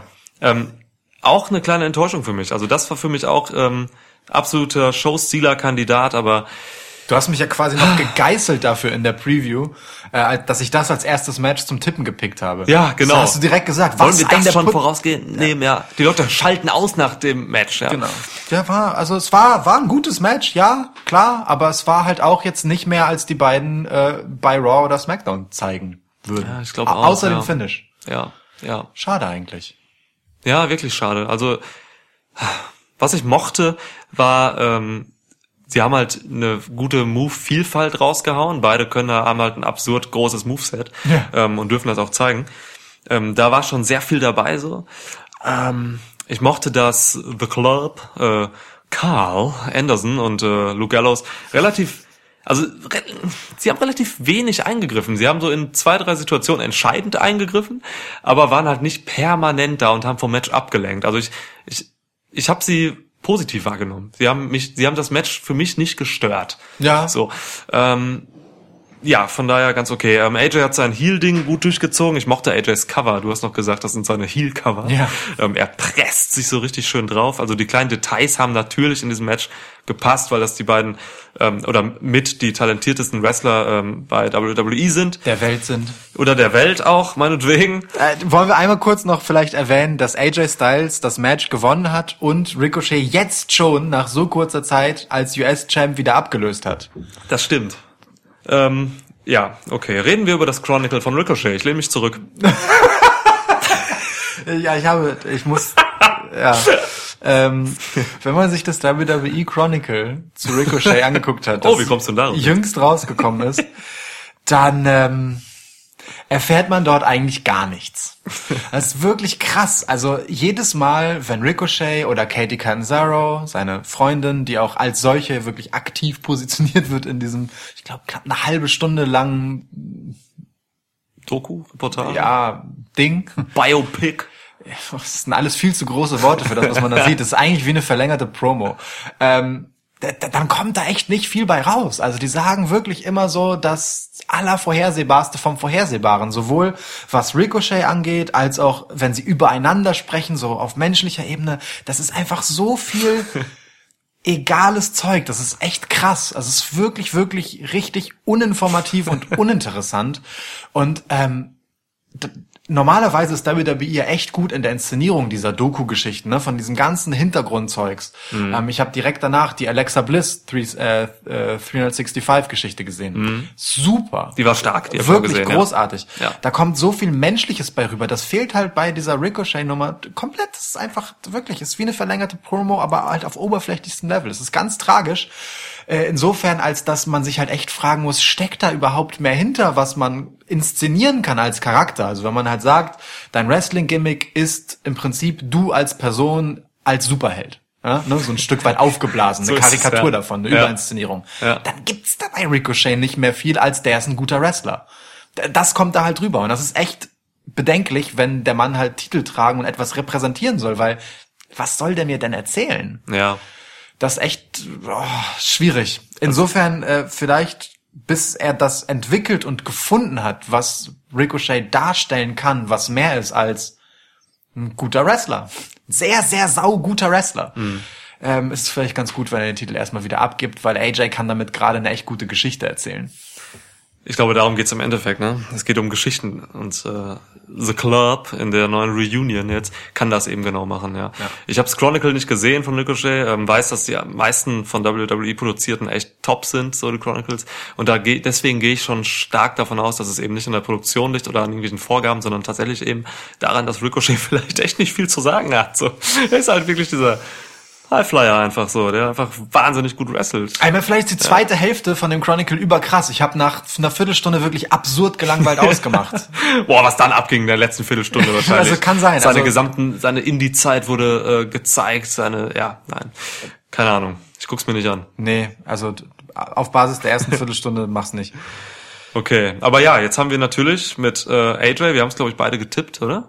Nee, Ich hab's ich habe Ricochet getippt. Ach, du Idiot. Ja, sag wie es ist. Ja. Ähm, ja, jetzt haben wir eine gute Story. Das stärkt The Club. Das Ja. ist gut, weil hätten die jetzt den Titel nicht geholt, also AJ in dem Fall, dann, ähm, ah, weiß nicht, wäre es schon ein kleiner Dämpfer wieder gewesen. Und ich glaube, die anderen beiden, Luke und Carl, gehen jetzt ähm, auch dann in Richtung Raw Tag Team Titles. Mhm. Kann ich mir vorstellen. Ja, wobei gegen The Wäre dann Revival. hier gegen hier so ein bisschen, Ja. ne? Hm. Ja. Vielleicht gehen sie aber auch auf die SmackDown Tag Team Teil. Ich weiß gar nicht, bei welchem Brand die sind. Es ist auch scheißegal, Die- ja, Wildcard, ist wirklich- fuck. Ja, Ja. scheiß auf alles. Ja. Stimmt echt. Ja. Ja, nun gut. Ähm, Okay. also ähm, zu meiner Verteidigung, mein Tipp war in dem Fall aber Ricochet gewinnt den Titel und The Club demonstrieren ihre Stärke unabhängig von dem Titel, weil eigentlich der US-Titel für AJ Styles und The Club zu klein ist. Aber äh, äh, trotzdem gut, nehmen sie erstmal den, da, das darf da aber nicht aufhören. Ne? The Club muss die bestimmende Heel-Faction in mindestens einer der beiden Shows sein. Punkt. Sehe ich aus. Ja. Cool. Apropos bestimmend. Kevin Owens. Die Stimme des Volkes. ähm, hatte auch noch ein kurzerhand anberaumtes Match gegen Dolph Ziggler, das was ihm quasi verwehrt wurde bei der letzten Smackdown-Ausgabe Ja. vor ähm, Extreme Rules. Das wurde kurzerhand noch in die ohnehin schon volle Card gedrückt. Ja. Und fand dann also nun statt ähm, in äh, exakt der Art, wie Niklas es. Man muss wirklich. Da sind die Entrances und Niklas sagt, ja, also vielleicht ist es ja auch einfach so ein Squash. Das Match fängt an und es gibt einen Stunner und dann das wäre doch geil für Kevin Owens. Zack, genau das ist passiert. Plus plus eine Backpfeife von Dolph Ziggler an Kevin Owens. Dann gab's den Stunner von Owens, 17 Sekunden Match vorbei. Bam. Ja, das äh, hat mich dann auch dazu genötigt, tatsächlich ähm, mal wieder aufzustehen vom Fernseher und eine Randy Orton Pose zu machen. Das mache ich, wenn ich was extrem gut voraussage. Alles andere wäre aber auch Quatsch gewesen. Hätten wir Voll. jetzt hier noch ein wirkliches Match gehabt in dieser viel zu vollen Card. Alter, Ja, das wäre hart gewesen. Ich meine, und also man kann auch dieser Tage wirklich etwas, äh, also kaum etwas weniger Vorhersehbares tun, als Dolph Ziggler in irgendein Match vom Belang zu stecken und äh, irgendetwas anderes erwarten zu lassen, als dass Ziggler verliert. Das ist im Moment halt einfach seine Aufgabe und gut ist. Das war ja auch das Problem, dass äh, in den Kofi-Matches, dass er eben keine Spannung war, wer da gewinnt. Dolph Ziggler wird kein WWE-Champion. Punkt. Ja, aber natürlich, also wir haben hier Kevin Owens, äh, der jetzt danach auch wieder seine Promo gehalten hat. Ähm, ja, im Prinzip auch wieder das aufgegriffen hat, was er bei SmackDown gesagt hat, was halt zu Recht von allen in der ganzen Welt abgefeiert wurde. Ja, Ähm, krass, also das ist gut, dass es weitergeht. Ähm, man kann jetzt darüber streiten, ob es gut ist, wenn es ein Match gegen Shane McMahon nochmal gibt. ja. Aber mein Gott, vielleicht beendet er dann einfach diese Sache, das ist gut für ihn dann. Vielleicht kann der Undertaker dann seine Seele einsammeln. Ja, vielleicht muss er erst von Owen gestunt werden. Ja, Ja, möglich. Ähm, möglich, dass ein Stunner halt einfach die, die Seele freisetzt. Vielleicht ist es ein Soul Stunner. Soul Stunner. Ja, möglich. Modified Stunner, Soul Stunner. Owens ähm, muss dieser Typ werden, der jetzt so im Tweener Anti-Hero Hero Style ähm, die Show trägt. SmackDown ist es dann, glaube ich, ne? Ja, ähm, alles andere wäre Quatsch. Also ich will jetzt, dass Kevin Owens wirklich äh, maximal nach vorne gepusht wird. Denn Ja. Kevin Owens ist der Typ, der ähm, in seiner Historie einfach schon wahnsinnig viele Promotions getragen hat. Er hat Ring of Honor getragen, er hat PWG getragen. Ähm, also er war überall, wo er war, eine entscheidende Figur. NXT. NXT, er hat, ähm, also er kann auch dieses Main Roster einfach tragen, weil er eben mit diesem Druck einfach super klarkommt. So, Ja. Kevin Owens ist jemand, auf den kannst du dich wirklich verlassen, weil er kann mit jeglichem Druck einfach umgehen. Ähm, er ist ein guter Wrestler, ein sehr guter Wrestler sogar. Er ist ein Typ, der ist, ähm, ja, also man kann mit ihm connecten. Ja. So, ne? Vor allem, wenn er jetzt sein, sein Face-Ding fährt oder zumindest ein Tweener-Ding, was ich mir halt wünsche. Ähm, du, du, du kannst connecten, indem du eben diesen, diesen Dude siehst da, der halt, ja, der ist ja so einer wie ich, denkst du dir dann, ne? So. Se- Selbst als Heel ist er ja immer total, äh, weiß nicht, Ja, nahbar. genau, Auf ne? eine Art und Weise. So. nachvollziehbar, irgendwie auch sympathisch und cool. Ja, ja. Zwar schon irgendwie ein Arschloch, aber schon so das Typ Arschloch, wo man so ist, okay, okay, krasser Typ. Ja, so, genau, Ne? ja. Nicht so Absolut. Baron Corbin Arschloch. Nee, nee. Deswegen, also ich hoffe da, ich hoffe, das macht man äh, weiter vernünftig. Der Squash war schon hart Ja. für Sigler, so. Äh, auch für Kofi irgendwie, der sich ja echt abgerieben hat an, an Dolph Sigler. Also man Aber kann mal natürlich- dahingestellt. Genau, man kann ja natürlich mit Überraschungsmoment und ist direkter Finisher, dann Ja, kann man ja, ja. mal argumentieren und Ich alles cool. nicht. Aber trotzdem, ja, Du, du hast trotzdem völlig recht. ähm, Also so tief will ich jetzt auch gar nicht rein da. Das ist Genau, Kevin Owens stellte sich auf jeden Fall nach dem Match äh, noch einmal in den Ring, äh, nutzte, wie er selbst sagte, die Gegebenheiten, dass äh, Shane McMahon einen Piledriver, einen Tombstone Piledriver vom Undertaker gefressen hat, um noch einmal frei von der Seele zu sprechen und zu sagen, Shane McMahon can kiss my ass and go straight to hell. ja. Das, wenn das nicht die Ankündigung eines Matches ähm, bei SummerSlam ist, dann weiß ich auch nicht. Ja. Ja.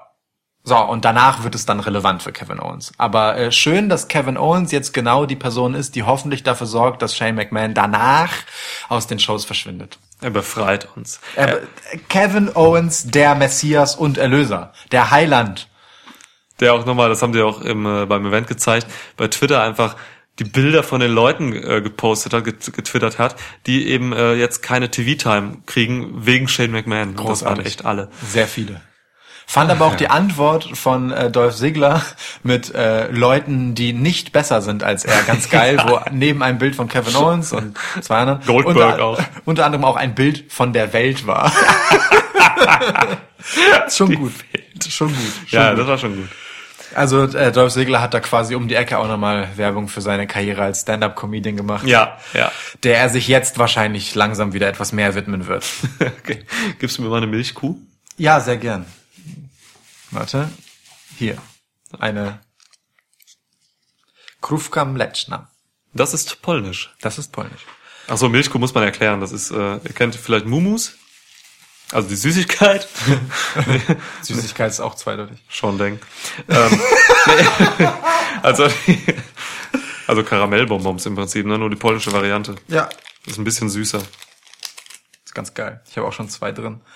Das ist auch immer, wenn man die aufmacht, diese Bonbons, da klebt dann, das ist auch bei den Deutschen so, da klebt dann immer noch so ein bisschen von dem Papier dran. Ja. So, dieses, Ja, ja. Genau. okay. Sehr Okay. gut. Sehr gut. Ich kaue dieses Karamellbonbon und du erzählst was vom WWE Title Match. Samoa Joe, Gegen Kofi Kingston. Das, das Duell der beiden prominentesten Ortsangaben von WWE. Es war das, ähm, wenn du mich fragst, zumindest bessere Titelmatch als der proklamierte Showstealer zwischen AJ Styles und Ricochet. Ähm, liegt aber vielleicht auch ein bisschen daran, dass Samoa Joe dabei ist. Samoa Joe ist einfach ein groß, groß, groß, großartiger Heel-Darsteller. Und zwar nicht nur, weil er aufgrund seiner, ähm, naja, also körperlichen Präsenz. Ja, und auch äh, seiner Mimik und Körpersprache, seine Moves und seiner Kraft letztendlich auch und seinem Wrestling äh, immer eine Gefahr ausstrahlt, wirklich so gut wie eigentlich niemand anders im gesamten Roster. Okay, Brock Lesnar vielleicht. Ja, auf Rock. Ähm, aber Samoa Joe kommt ja auch dabei immer ganz krass noch über die Cleverness. Gar nicht so sehr, dass man ihn so wie so einen Edge oder oder so äh, als als so besonders gerissenen Typen inszeniert, sondern darüber, wie er Wrestling-Matches worked. Ähm, darüber, dass er halt immer Konter für typische Aktionen seines Gegners hat äh, und das äh, dann auch wirklich immer in krasse Power-Moves reinkontert. So ganz selbstverständlich, ohne dass man darüber viel reden muss, sondern Joe sieht einfach für den Wrestling-Zuschauer immer total überlegen aus in allem, was er tut. Und das ist eine große Qualität, ähm, die für einen Gegner äh, wiederum eine schöne Geschichte ist, äh, zu überwinden. Bla. Klingt Ja, fies, ja, aber ich weiß, ja. Weißt du, was ich meine? Ähm, Kofi hatte von dem Match eigentlich nicht viel während des Matches selbst. Es war so eine ganz typische, du hast es John Cena-eske Geschichte genannt, Ja. ähm, wo er eigentlich die ganze Zeit einsteckt und wie der klare Verlierer aussieht und am Ende ist es ein Move, nämlich sein Finisher, der Trouble in Paradise, ähm, der dann reicht, um Joe niederzustrecken. Ich meine, in dem Fall kam Joe aus den Seilen quasi aus vollem Lauf in den Move reingelaufen, also der hatte quasi noch mal ein bisschen extra Impact gegenüber einem normalen Trouble in Paradise. Aber es war wirklich nur dieser eine Move, viel mehr konnte Kofi gar nicht zeigen. Ähm, und dann war's Ding durch und Kofi hat den Titel gegen Joe verteidigt. Bisschen schade für Joe halt, ne, dass er immer zu oft verlieren muss, aber äh, seiner Rolle als jemand, der seine Gegner wirklich, wirklich stark aussehen lässt, dadurch, dass er selbst so stark aussieht in den Matches, der wurde er halt völlig gerecht. War schön, also ich war gut unterhalten, war ein gutes Match für mich. Ich bin noch ein bisschen weniger äh, positiv gestimmt, was das Match angeht. Also ich, mich, mich haben halt die Sachen, die du jetzt auch angerissen hast, ähm, einfach mehr gestört als dich, glaube Ja, ich. verstehe. Also ich habe wirklich, ähm, ich sehe zum einen, ich kann es mal aufdröseln. Also diese Geschichte, den Gegner gut aussehen lassen. Für mich sah Kofi Kingston in diesem Match nicht gut aus, weil es eben wirklich einfach diese Cena-mäßige Sache war. Kofi hat die ganze Zeit nur auf die Fresse gekriegt und dann diesen Lucky Shot am Ende mit einem Finisher, den ich nicht abkann. Ähm, Trouble in Paradise finde ich nach wie vor blöd. Ähm, das das schadet im Endeffekt meiner Meinung nach einfach beiden, weil ähm, Joe ist halt weiterhin der Typ, der halt eben das Match dominiert, aber es eben nicht zu Ende bringt. Er schafft es wieder nicht. Ähm, wie oft hat er jetzt schon Matches um den WWE-Titel gehabt? Gegen AJ Styles 90 Mal und so. Er kriegt es nicht hin. Er, er kann einfach keinen großen Titel gewinnen. Und wir sind jetzt an einem Punkt, ähm, wo für mich gefühlt das muss jeder selbst fühlen für sich. Aber ich, für mich ist es jetzt so, dass Joe ähm, an diesem Punkt ist. Und ich hatte Angst, dass er dorthin kommt. Er ist jetzt für mich an dem Punkt, wo er, wo er einfach diese, diese krasse Gefahr so nicht mehr sein kann, weil er eben einfach nicht gewinnt, wenn es drauf ankommt. Ja. Und das ist die große Gefahr. Das hat man jetzt mit Joe gemacht. Man hat ihn wieder verlieren lassen. Und es hat Joe jetzt wieder mal krass geschadet. Gegen AJ Styles in seiner Fehde, großartigen Fehde letztes Jahr. Ja. Ähm, da verstehe ich es noch, weil AJ Styles einfach der beste Wrestler der Welt ist. So, ähm, oder einer der Top 3, sag ich mal. Und ähm, das ist Kofi Kingston nicht. Ganz gut, dass du das direkt sagst, bevor du gleich einen Tweet von Will Ospreay ans Gesicht geklatscht bekommst. Joe Osprey gleich wieder, hey, Nick, I'm, I'm alive. Ja. Und dann geht's wieder los. Da muss ich wieder sagen, dass ich mehr Geld habe als Will Osprey. Und so, oh Gott, ja. Dann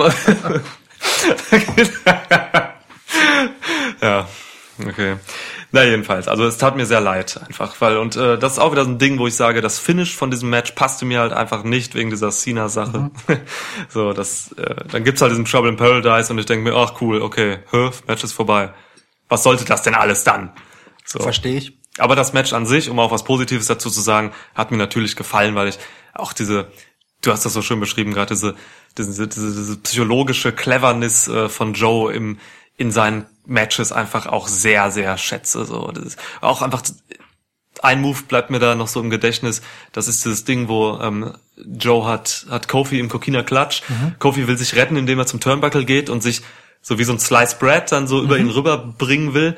Er geht hoch und einfach mit er, Joe rafft es, was da passiert, bricht den Move ab und rotzt ihm einfach so mit so einem halben Uranagi, sag ich mal, Ja. einfach auf den Boden, bevor ähm, Kofi über ihn rüberkommt. Und das ist großartig. Momente. Genau solche Momente sind das. Ne? Ja. Also aus, Ja. aus seinem eigenen Finishing Submission Move heraus Ja. schafft er es noch zu kontern. Ne? Genau, er kontert den Konter. Ja, ist groß, also wirklich super. Das sieht man gerade von Powerhouse Heels eigentlich nie bei der WWE. Hm. Ja. Insofern großartig. Total. Schönes Alleinstellungsmerkmal für Joe. Aber äh, man muss, also zwei Sachen dazu. Verstehe alles, was du sagst, total. Ähm, da, das liegt hier jetzt, also Joe ist hier dann einfach ein Stück weit das Opfer, blöderweise, denn das ist nun mal Kofis Geschichte. Ne? Kofis Geschichte ist gerade einfach, der ist un, hat ein unglaubliches Durchhaltevermögen. Er hat unter anderem elf Jahre durchgehalten, bevor er einen großen Titel äh, halten konnte. Ähm, er hält im Moment, seit er Titelträger ist, halt einfach hauptsächlich Matches aus äh, und gewinnt am Ende durch eine krasse Aktion. So ist es letztendlich. Tja. Äh, Das ist die Story von Kofi Kingston. Das ist für den Gegner ehrlicherweise gerne mal ein bisschen blöd. Für Joe jetzt aber besonders, das ist die zweite Sache, die ich dazu noch sagen möchte, ähm, der hat ja diese Rey Mysterio-Geschichte dann auch noch hinter sich, ähm, Auch noch, ja.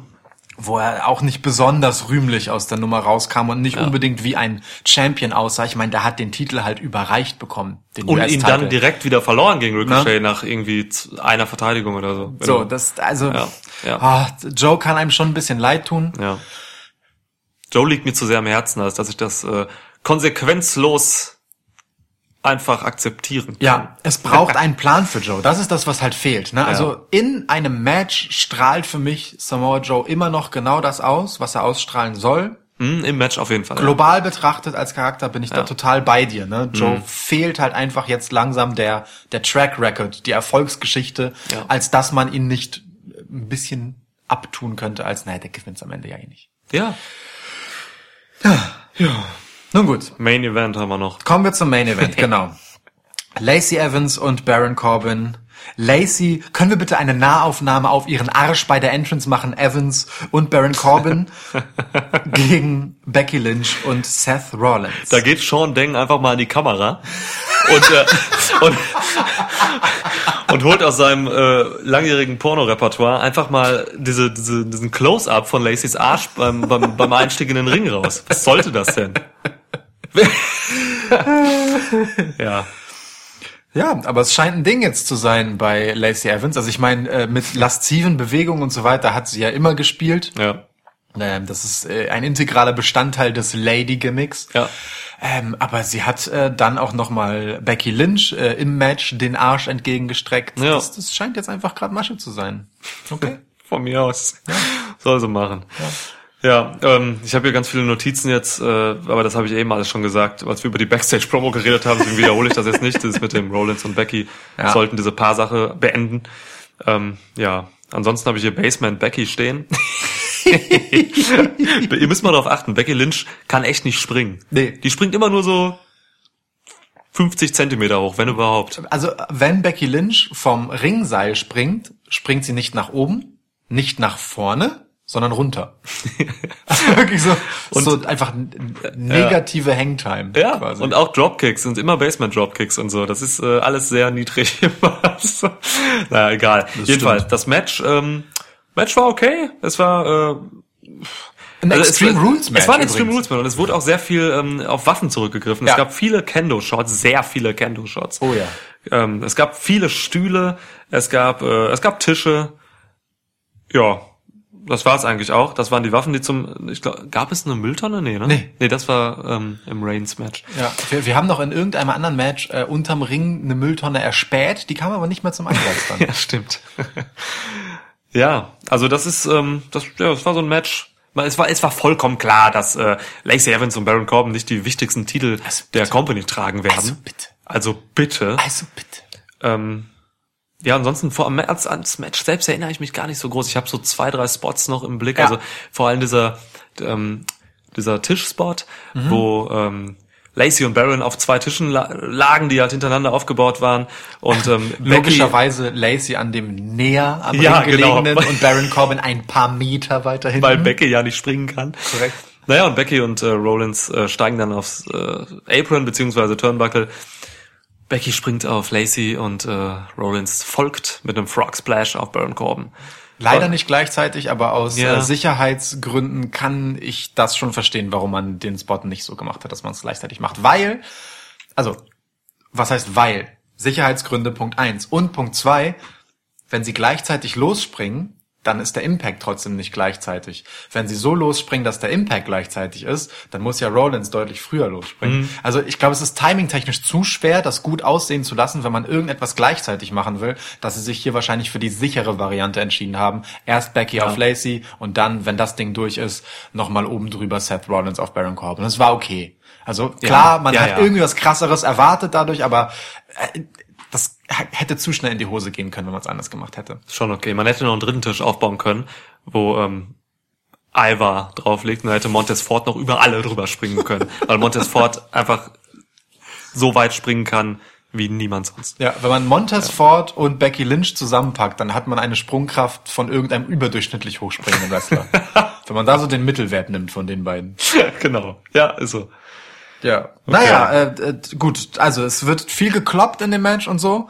Und dann ähm, kommt es letztendlich zu einem What the fuck Moment. Ohne Scheiß. Also wirklich, also ich, ich erinnere mich noch sehr gut daran, wie ich da halt so saß, äh, mit, mit offenem Mund. Ja, du sagst und, einfach, das einem Mund. Ja. Und du guckst zu mir rüber und erschrickst dich geradezu vor meiner Regungslosigkeit. Aber ich muss ganz ehrlich sagen, ich war in dem Moment einfach baff. Wir haben davor noch, beim, beim, also zwei Spots davor, glaube ich, haben wir noch darüber gewitzelt, Seth Rollins, der Frauenschläger, weil es da, weil es da so einen doppelten äh, Vertical Suplex gab Ja. von also der quasi eigentlich wollten Baron Corbin und Lacey Evans zusammen Seth Rollins suplexen, dann kam aber Becky Lynch dazu und sie haben es umgekehrt gemacht und dadurch hat ja Seth Rollins nicht nur Baron Corbin im einen Arm, sondern auch den Kopf von Lacey Evans unter dem anderen Arm und suplext sie ja mit. Also Der im Prinzip Bastard, ja. schlägt er da eine Frau, der also ne? Schwein. unglaublich Schwein.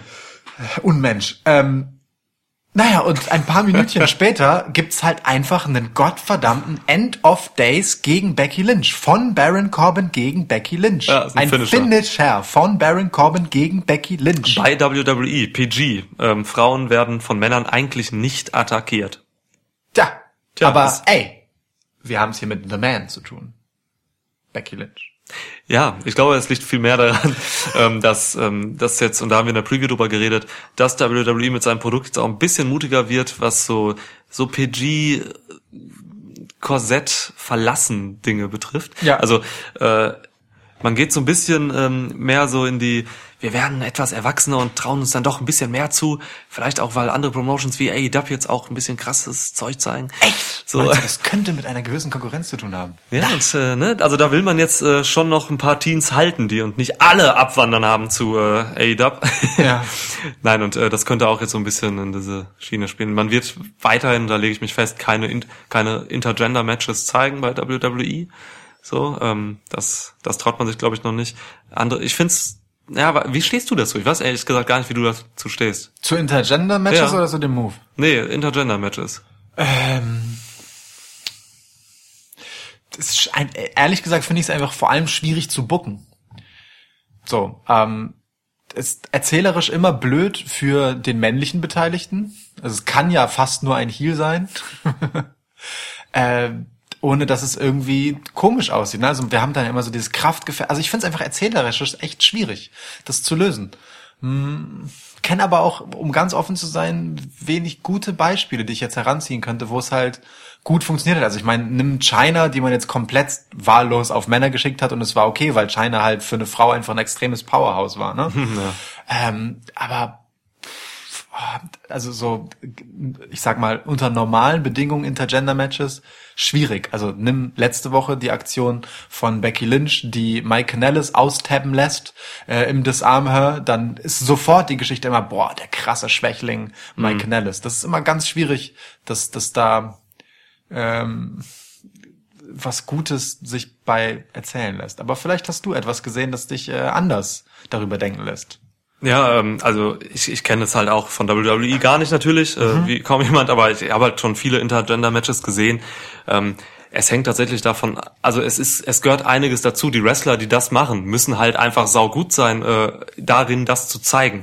Ähm, ich habe, also das beste Intergender-Match, was ich je gesehen habe, war Tessa Blanchard gegen ähm, Brian Cage bei Wrestle Circuit. Das war wirklich ähm, extrem geil. Da war irgendwann der Punkt für mich, wo ich überhaupt nicht mehr daran gedacht habe, okay, äh, Geschlecht, so, Ja. da kämpft eine Frau gegen einen Mann. Das war einfach nur ein Wrestling-Match, was mir total gut gefallen hat. Nun ist also, Tessa Blanchard aber ja auch wirklich ein Powerhouse für eine Frau. ja, sie kann das, sie kann Ne? das. Also aber die sieht auch schon danach aus. Das ist halt das, was, das, was ich meine. Du kannst nicht relativ, also normale, sag ich mal, Female Wrestlerin gegen durchschnittlichen männlichen Wrestler stecken, sondern du brauchst schon auf beiden Seiten oder mindestens auf der weiblichen Seite jemand herausragendes, der das halbwegs auf Augenhöhe repräsentiert. Ja, da macht Impact auch ganz viel. Also die hatten jetzt auch mehrere Intergender-Matches. Scarlett Bordeaux hat da eins gehabt. Das war auch nicht so gut. Scarlett Bordeaux kommt dann eher da rein, was du gerade sagtest, ist halt eben nicht ein Power, ist halt kein Powerhouse. Ja. Ähm, das war auch kein gutes Match so, aber dann wieder Tessa Blanchard bei Slammiversary jetzt, äh, kürzlich erst, letztes Wochenende.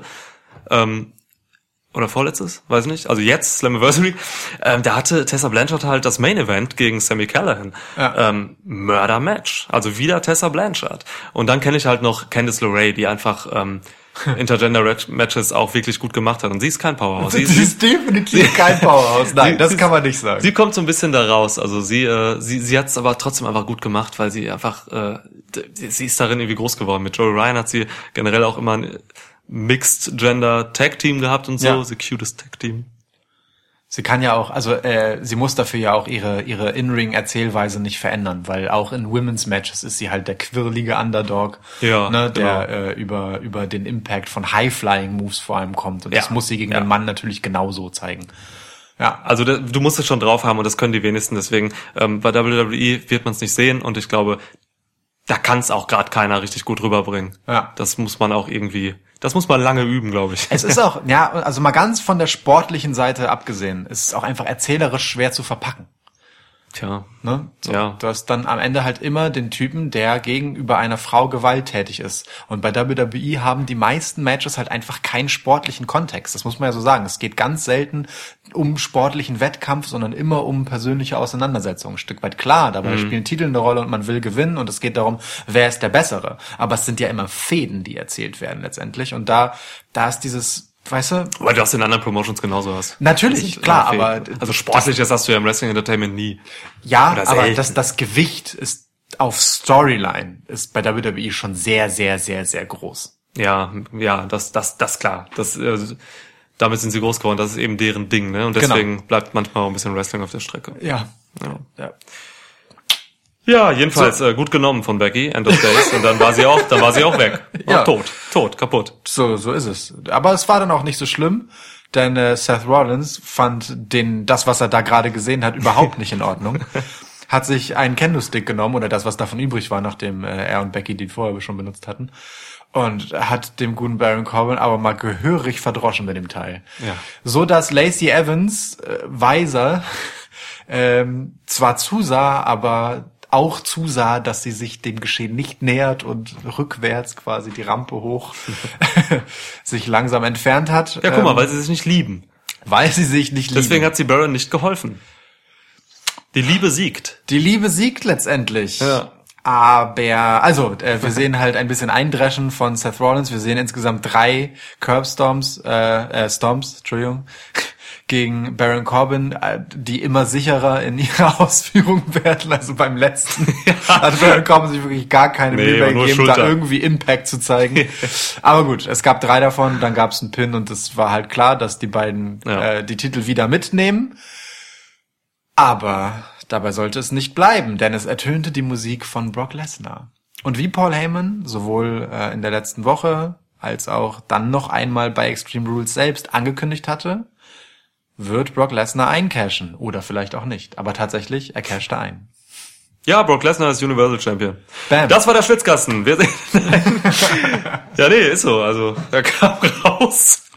Ein paar German Suplexes. ähm, Zwei. und dann gab's halt in der Five und das Ende. Ja. Das heißt, äh, ich soll wahrscheinlich recht damit haben, äh, mit Blick auf den Grund, denn ich glaube wirklich, es liegt einfach daran, wie ich in der Preview sagte, man will jetzt einfach mit Brock Lesnar in den SummerSlam gehen, um da einen Moneymaker zu haben.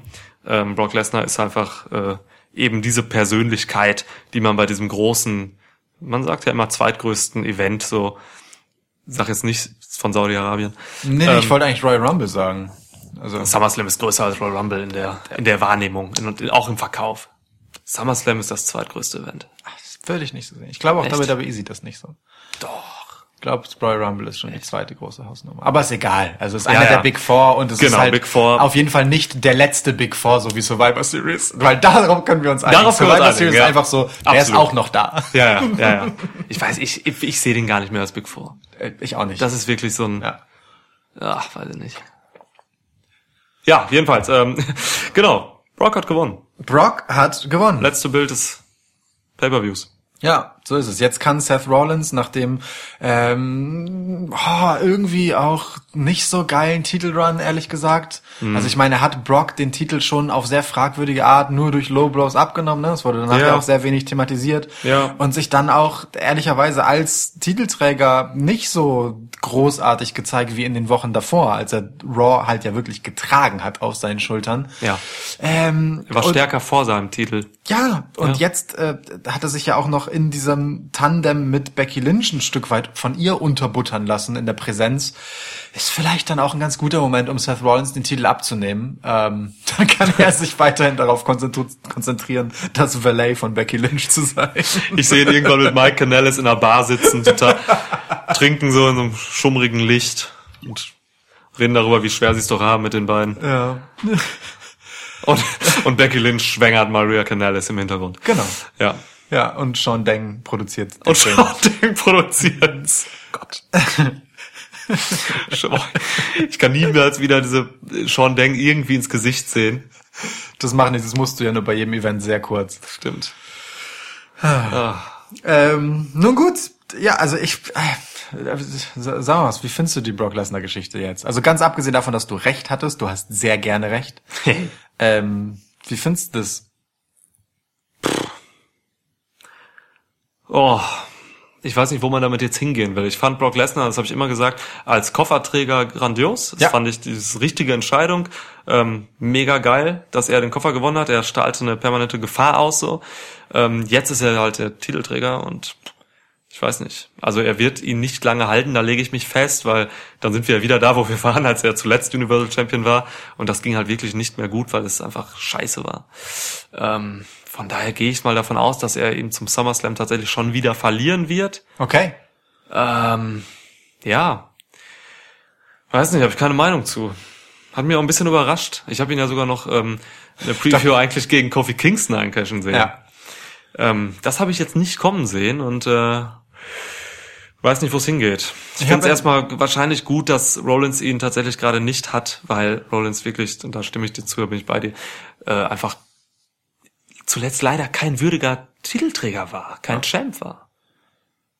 Tatsächlich. Ja, Das ist krass eigentlich. Also finde ich heftig zu sagen, aber es ist so.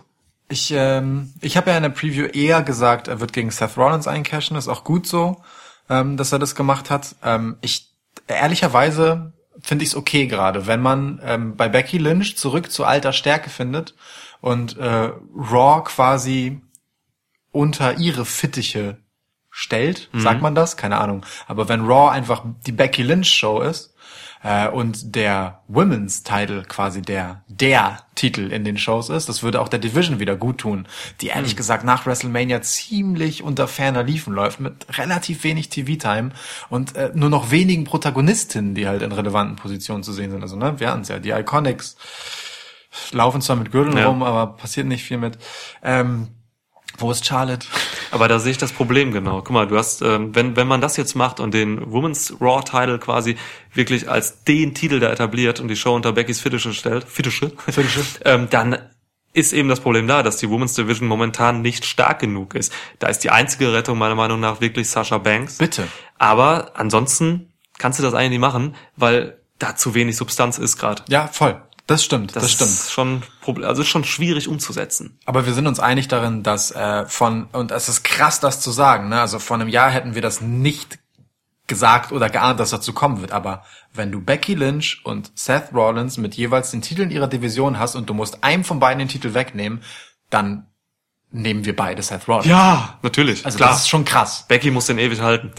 Das ist halt Ja. wirklich, wirklich eine krasse Angelegenheit. Ja. Ähm, deswegen finde ich es halt okay, wie gesagt, wenn Becky Lynch dann quasi als Repräsentant dort steht, ja, auf der Welle der Beliebtheit, auf der sie noch ist, weil sie lässt halt nach. Die Nummer mit Seth sollte jetzt dann auch bitte wieder abklingen in der öffentlichen Wahrnehmung. Ja, es wurde bitte. überthematisiert. Oh, wie oft es Ähm, auch gesagt wurde von Cole in den Raws und so. Furchtbar. Und, und, äh, und wie, hier geht es echt, also Ja. ihre Beziehung könnte ihnen im Weg stehen in diesem Match und bla bla bla. Ach. Ähm, dass man damit leben kann, wenn ähm, der Männertitel, der Universal Title, nicht ständig in den Shows ist und halt nur bei wichtigen Events verteidigt wird, so wie es halt vorher war. Weil dieser, also ich glaube, diese, ähm, dieser Hass gegenüber Brock Lesnar dafür, dass er den Titel halt kidnappt, ist einfach mächtig. Das ist einfach stark, das zu haben, dass das Ding äh, in den Shows fehlt. Zumindest für eine gewisse Zeit. Ähm, und das andere Modell, ja, dass Seth Rollins den Titel halt hält und ständig verteidigt, hat halt nicht so gut funktioniert. Auch wenn man sich auf die Ratings beruft. Es funktioniert auch bei Kofi Kingston nicht sonderlich, der nicht gerade wie ein starker Champ im Moment aussieht. Also irgendwie muss man mindestens einem der beiden Titel wieder einen richtigen Event-Charakter geben. Dass es was Besonderes ist, wenn der auf dem Spiel steht. Und das ist halt nun mal Brock Lesnar. Ähm, personifizierterweise. Ähm, und ey, Hass verkauft Tickets am Ende des Tages. Ne? Die Leute wollen Brock Lesnar verlieren sehen. Ich weiß, was Ich du meinst, aber ja, weil, guck mal, die Sache ist mit diesem Hass, das hatten wir zum einen schon Ja. und wir hatten es so weit, dass es wirklich ähm, schon einfach nur in Frustration umgeschlagen hat. Genau. Und wenn man das jetzt nach so kurzer Zeit, irgendwie nicht mal ein Jahr später, Ja. wieder macht, Das ist die dann Gefahr, ist das, das ist mir ehrlich gesagt, also das, das kann ich so nicht gut heißen. Ja. Weil du Genau. läufst wieder genau mit dem gleichen Muster dann an. Das, das, das greift ja auch viel schneller jetzt, das Muster mit diesem Hass. Also das ist mir ein falscher Heat in dem Sinne. Deswegen bin ich Ja. da nicht ganz bei dir. So. Nee, also genau, also d- ich wollte aber auf das gleiche hinaus letztendlich. Ich bin, ich bin da, gehe da komplett mit deiner Argumentation. Ich, ähm, was ich sagen will, ist, das Muster verstehe ich, warum man dazu zurückkommt, weil es sich bewährt hat und funktioniert hat. Aber ich bin komplett bei dir, dass es einfach zu früh ist. Ähm, es gab ja auch nur einen anderen Titelträger dazwischen, Seth Rollins, ne? Also das war quasi der Cash-In war ja einfach nur ein Rematch, wenn man so will, blöd gesagt. Ja, stimmt. So, das ist schon ähm, ah, eine schwierige Entscheidung. Ich weiß aber nicht, Ja. ob man äh, Brock Lesnar den Titel schnell wieder abnehmen wird. Ähm, ich habe ja einen Tipp, wer es wird. Roman Reigns, nein. Nee, ich denke Kevin Owens. Kevin Owens. Eieiei. Aber das kann jetzt nicht beim SummerSlam passieren. Aber wenn man Kevin Owens konsequent als neuen Steve Austin aufbauen will, so Oh, gesehen, ja, ja, dann gut, ist ist Kevin gut. Owens mit einem Sieg gegen Brock Lesnar eine sehr, sehr geile Geschichte. Oh, das ist gut. Kann man vielleicht die Sache mit Shane irgendwie vorm SummerSlam, also Owens und Shane vorm SummerSlam abhandeln und dann direkt den Aufbau schon zum SummerSlam? Ich glaube, das ist zu früh. Wann ist der SummerSlam? Im August, in genau einem Monat nach äh, Extreme Rules. Das ist zu früh. Das ist zu wenig Zeit. Das ähm, wird dann eher ein Survivor Ja. Series Ding. Ja, das geht nicht. Ja, stimmt. Kevin Owens braucht auch einfach noch mehr Rückenwind. Finde ich aber gut. Ja, das kann man machen. Soll ich das so, also ich kann es so weitergeben, wenn Mach du mal willst. bitte, ja. Okay. Scheiß auf Brands, keine Ahnung, ob das funktioniert. Das ist der Teufel, wo Brock Lesnar ist und so. Ja. Keine Ahnung, ja. Eben. Okay, gebe ich so weiter. Sehr gut, vielen Dank. Hätten wir das auch geklärt. So, Ja, Extreme Rules, das war's. Wollen wir noch ganz kurz die Pre-Show abhaken. Ach so. Oh Shinsuke Nakamura und Finn Balor hatten ihr Intercontinental Title Match, das sich schon anbahnte in der letzten Woche. Ja. Äh, Nakamura konnte es gewinnen. Gut für Nakamura. Sehr gut für Nakamura. An Finn Balor war der Titel sehr blass und sehr unpräsent. Allerdings. aber trotzdem ein Unding, dass dieses Match in die Pre-Show verbannt wurde, wenn dann so etwas wie Lashley gegen Braun Strowman äh, in der Main Card ist. Also, naja, egal. Ähm, war auch kein besonders langes Match, um ehrlich zu sein, aber gut, so sei es dann. Mal gucken, was Nakamura als Titelträger macht. Das letzte Mal, beim letzten Run mit dem US-Titel hat er mir gut gefallen. Als äh, Heel-Titelträger ist da was drin. Mal gucken. Äh, und wir haben Tony Nies gegen... Oh, willst du noch irgendwas mehr zu dem Match sagen? Nee, ich find's erstmal, also ich habe alles gesagt eigentlich schon eben im Aufbau so, dass, äh, also es ist einfach wirklich äh, skandalös, dass diese beiden Leute in der Pre-Show landen und das stört mich halt einfach. Das Match an sich war aber gut, so, auch bei SmackDown das Match war gut. Ja. Da hat Nakamura schon clean gewonnen, also ist ein klares Zeichen für Nakamura Oh ja. und gegen Finn Balor so. Ja. Ähm, man hat offenbar wieder was vor mit Nakamura. Vielleicht will man ja Finn freimachen, um The Club Yep. zu joinen. Das wäre geil. Ähm, das sehe ich jetzt gerade noch, weil eine andere Sache für Finn sehe ich jetzt gerade ehrlich gesagt nicht. Er wird sehr schwach dargestellt. Und es wäre halt so der, keine Ahnung, ähm, das wäre die perfekte Story jetzt einfach. Ja, man hat ja auch im Prinzip einen zweiten Finn Balor, wenn man so will, ne? Also blöd gesagt, hat man halt Ricochet, einen absurd talentierten Leichtbau-Wrestler, der Ja. extrem spektakulär ist, aber charakterlich nicht wahnsinnig viel zu erzählen hat. Ja. Ähm, als Wrestling-Charakter zumindest. Au Finn hat noch den Demon-Bonus, aber die Demon-Karte ist halt mit dem ungeschlagenen Demon immer so offensichtlich, Ja. dass auch das irgendwie gerade uninteressant ist. Also äh, Finn Balor bei The Club fände ich mega. Und der Unterschied noch zwischen Finn und Ricochet, ähm, du hast eben von der Chronicle gesprochen, dass Ricochet vielleicht einfach generell ein fader Typ ist. Ja. Ähm, Ja, Finn stimmt. Balor ist es nicht, Das denn stimmt. wer ihn, bei, wer ihn gerade in Japan gesehen hat als Ja. Bullet Club Gründer, der weiß, dass Finn Balor äh, wahnsinnig viel zu bieten hat, charakterlich und so. Es kommt halt nur nicht raus bei WWE, Der was einfach Face, scheiße ist. genau, als Face bei WWE hat er einfach nicht viel gezeigt. So. Genau. Zeit für einen Heel-Turn. Up to the club. Ja. So. So, dann haben wir noch Drew Gulak Mhm. äh, gegen Tony Nies. Oder wie, ähm, äh, wer war's? Äh, Vic Joseph sagt, ähm, Tony Gulak? ja. Ähm, ja, Cruiserweight Match. Auch wieder so ein Match, wo ich äh, tatsächlich sage, da hatten wir schon bessere 205 Matches. Ja. Alles mit Beteiligung von Tony Nies hat mich nicht so richtig überzeugt. Natürlich äh, sind diese Matches in der Zeit nach den Buddy Murphy und Ali Matches und so und Cedric Alexander davor. Das ist einfach nochmal eine andere Liga. Tony Nies kann da nicht mithalten. Drew Gulak ist aber trotzdem einer meiner meiner Lieblinge da. äh, ich sehe ihn super gerne. Auch wieder so ein Submission-Wrestler. Ne? Ich, ich, ich will einfach Submissions. Ja, aber gutes Match. Aber jetzt auch nicht irre. Gewonnen hat er nicht mit einer Submission. Ja, sondern, auch komisch. Ähm, also auch auf, auf eine sehr plötzliche Art, ne? Also er hat ja, Mhm, äh, ich weiß gar nicht mehr, was für ein Move das war, aber irgendein Move gegen Tony Nies gezeigt, der relativ hart war. Er hat ihn dann gecovert.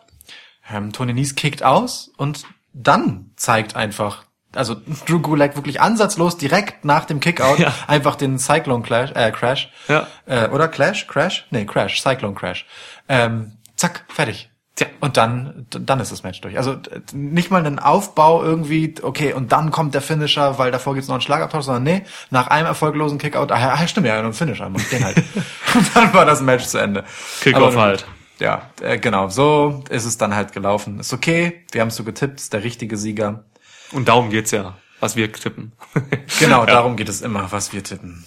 So, Punkt.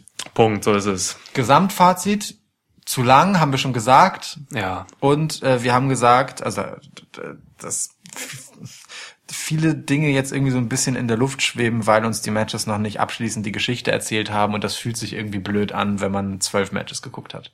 Für mich bleibt halt einfach hängen, ähm, zu langes Event und deswegen äh, hat sich das, da- das hat sich auf alle Ebenen ausgewirkt und deswegen bin ich echt enttäuscht von dem Pay-Per-View, weil ich habe mir wirklich mehr erhofft. Es ist genau das, was wir halt befürchtet haben in der Preview. Ne? Also wir waren da ja echt hoffnungsvoll und haben gesagt, hier Ja. steckt einiges an Potenzial drin, an Ja. gutem Aufbau, an guten Ansetzungen äh, Richtung SummerSlam.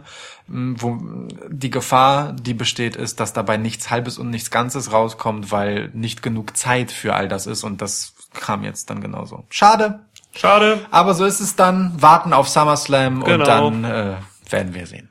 Ja, und ich ziehe mir jetzt noch Fight for the Fallen rein und äh, Evolve und äh, New Japan Day 2 und 3. Viel Wrestling wieder. Ja. Fight Wir- for the Fallen wird auch das nächste sein, was wir vor diesen Mikrofonen besprechen werden. Das kommt dann im Laufe der Woche. Äh, ja. Genau. Evolve habe ich schon zur Hälfte gesehen. Echt? Äh, wollen wir den Rest noch rein. Du bist auch ein Eventopfer, ne? Zeigen sie einmal Evolve, weil sie AEW eins reinwürgen wissen, äh, wollen und dann guckst du direkt. Äh, Ich habe aus Interesse halt mal reinguck, lass mich. lass mich. Sind gute Leute dabei. Aber ja, es ist schon klar, Evolve wurde jetzt nicht promoted von WWE, um Evolve zu promoten, sondern um einfach was gegen AEWs Fight for the Fallen zu setzen. Genau, okay, So. machen wir Ende. Ja, Mein tschechisches Dosenbier ist auch alle. meine Paulaner Spezi auch. Tja, Scheiße. Tschüss.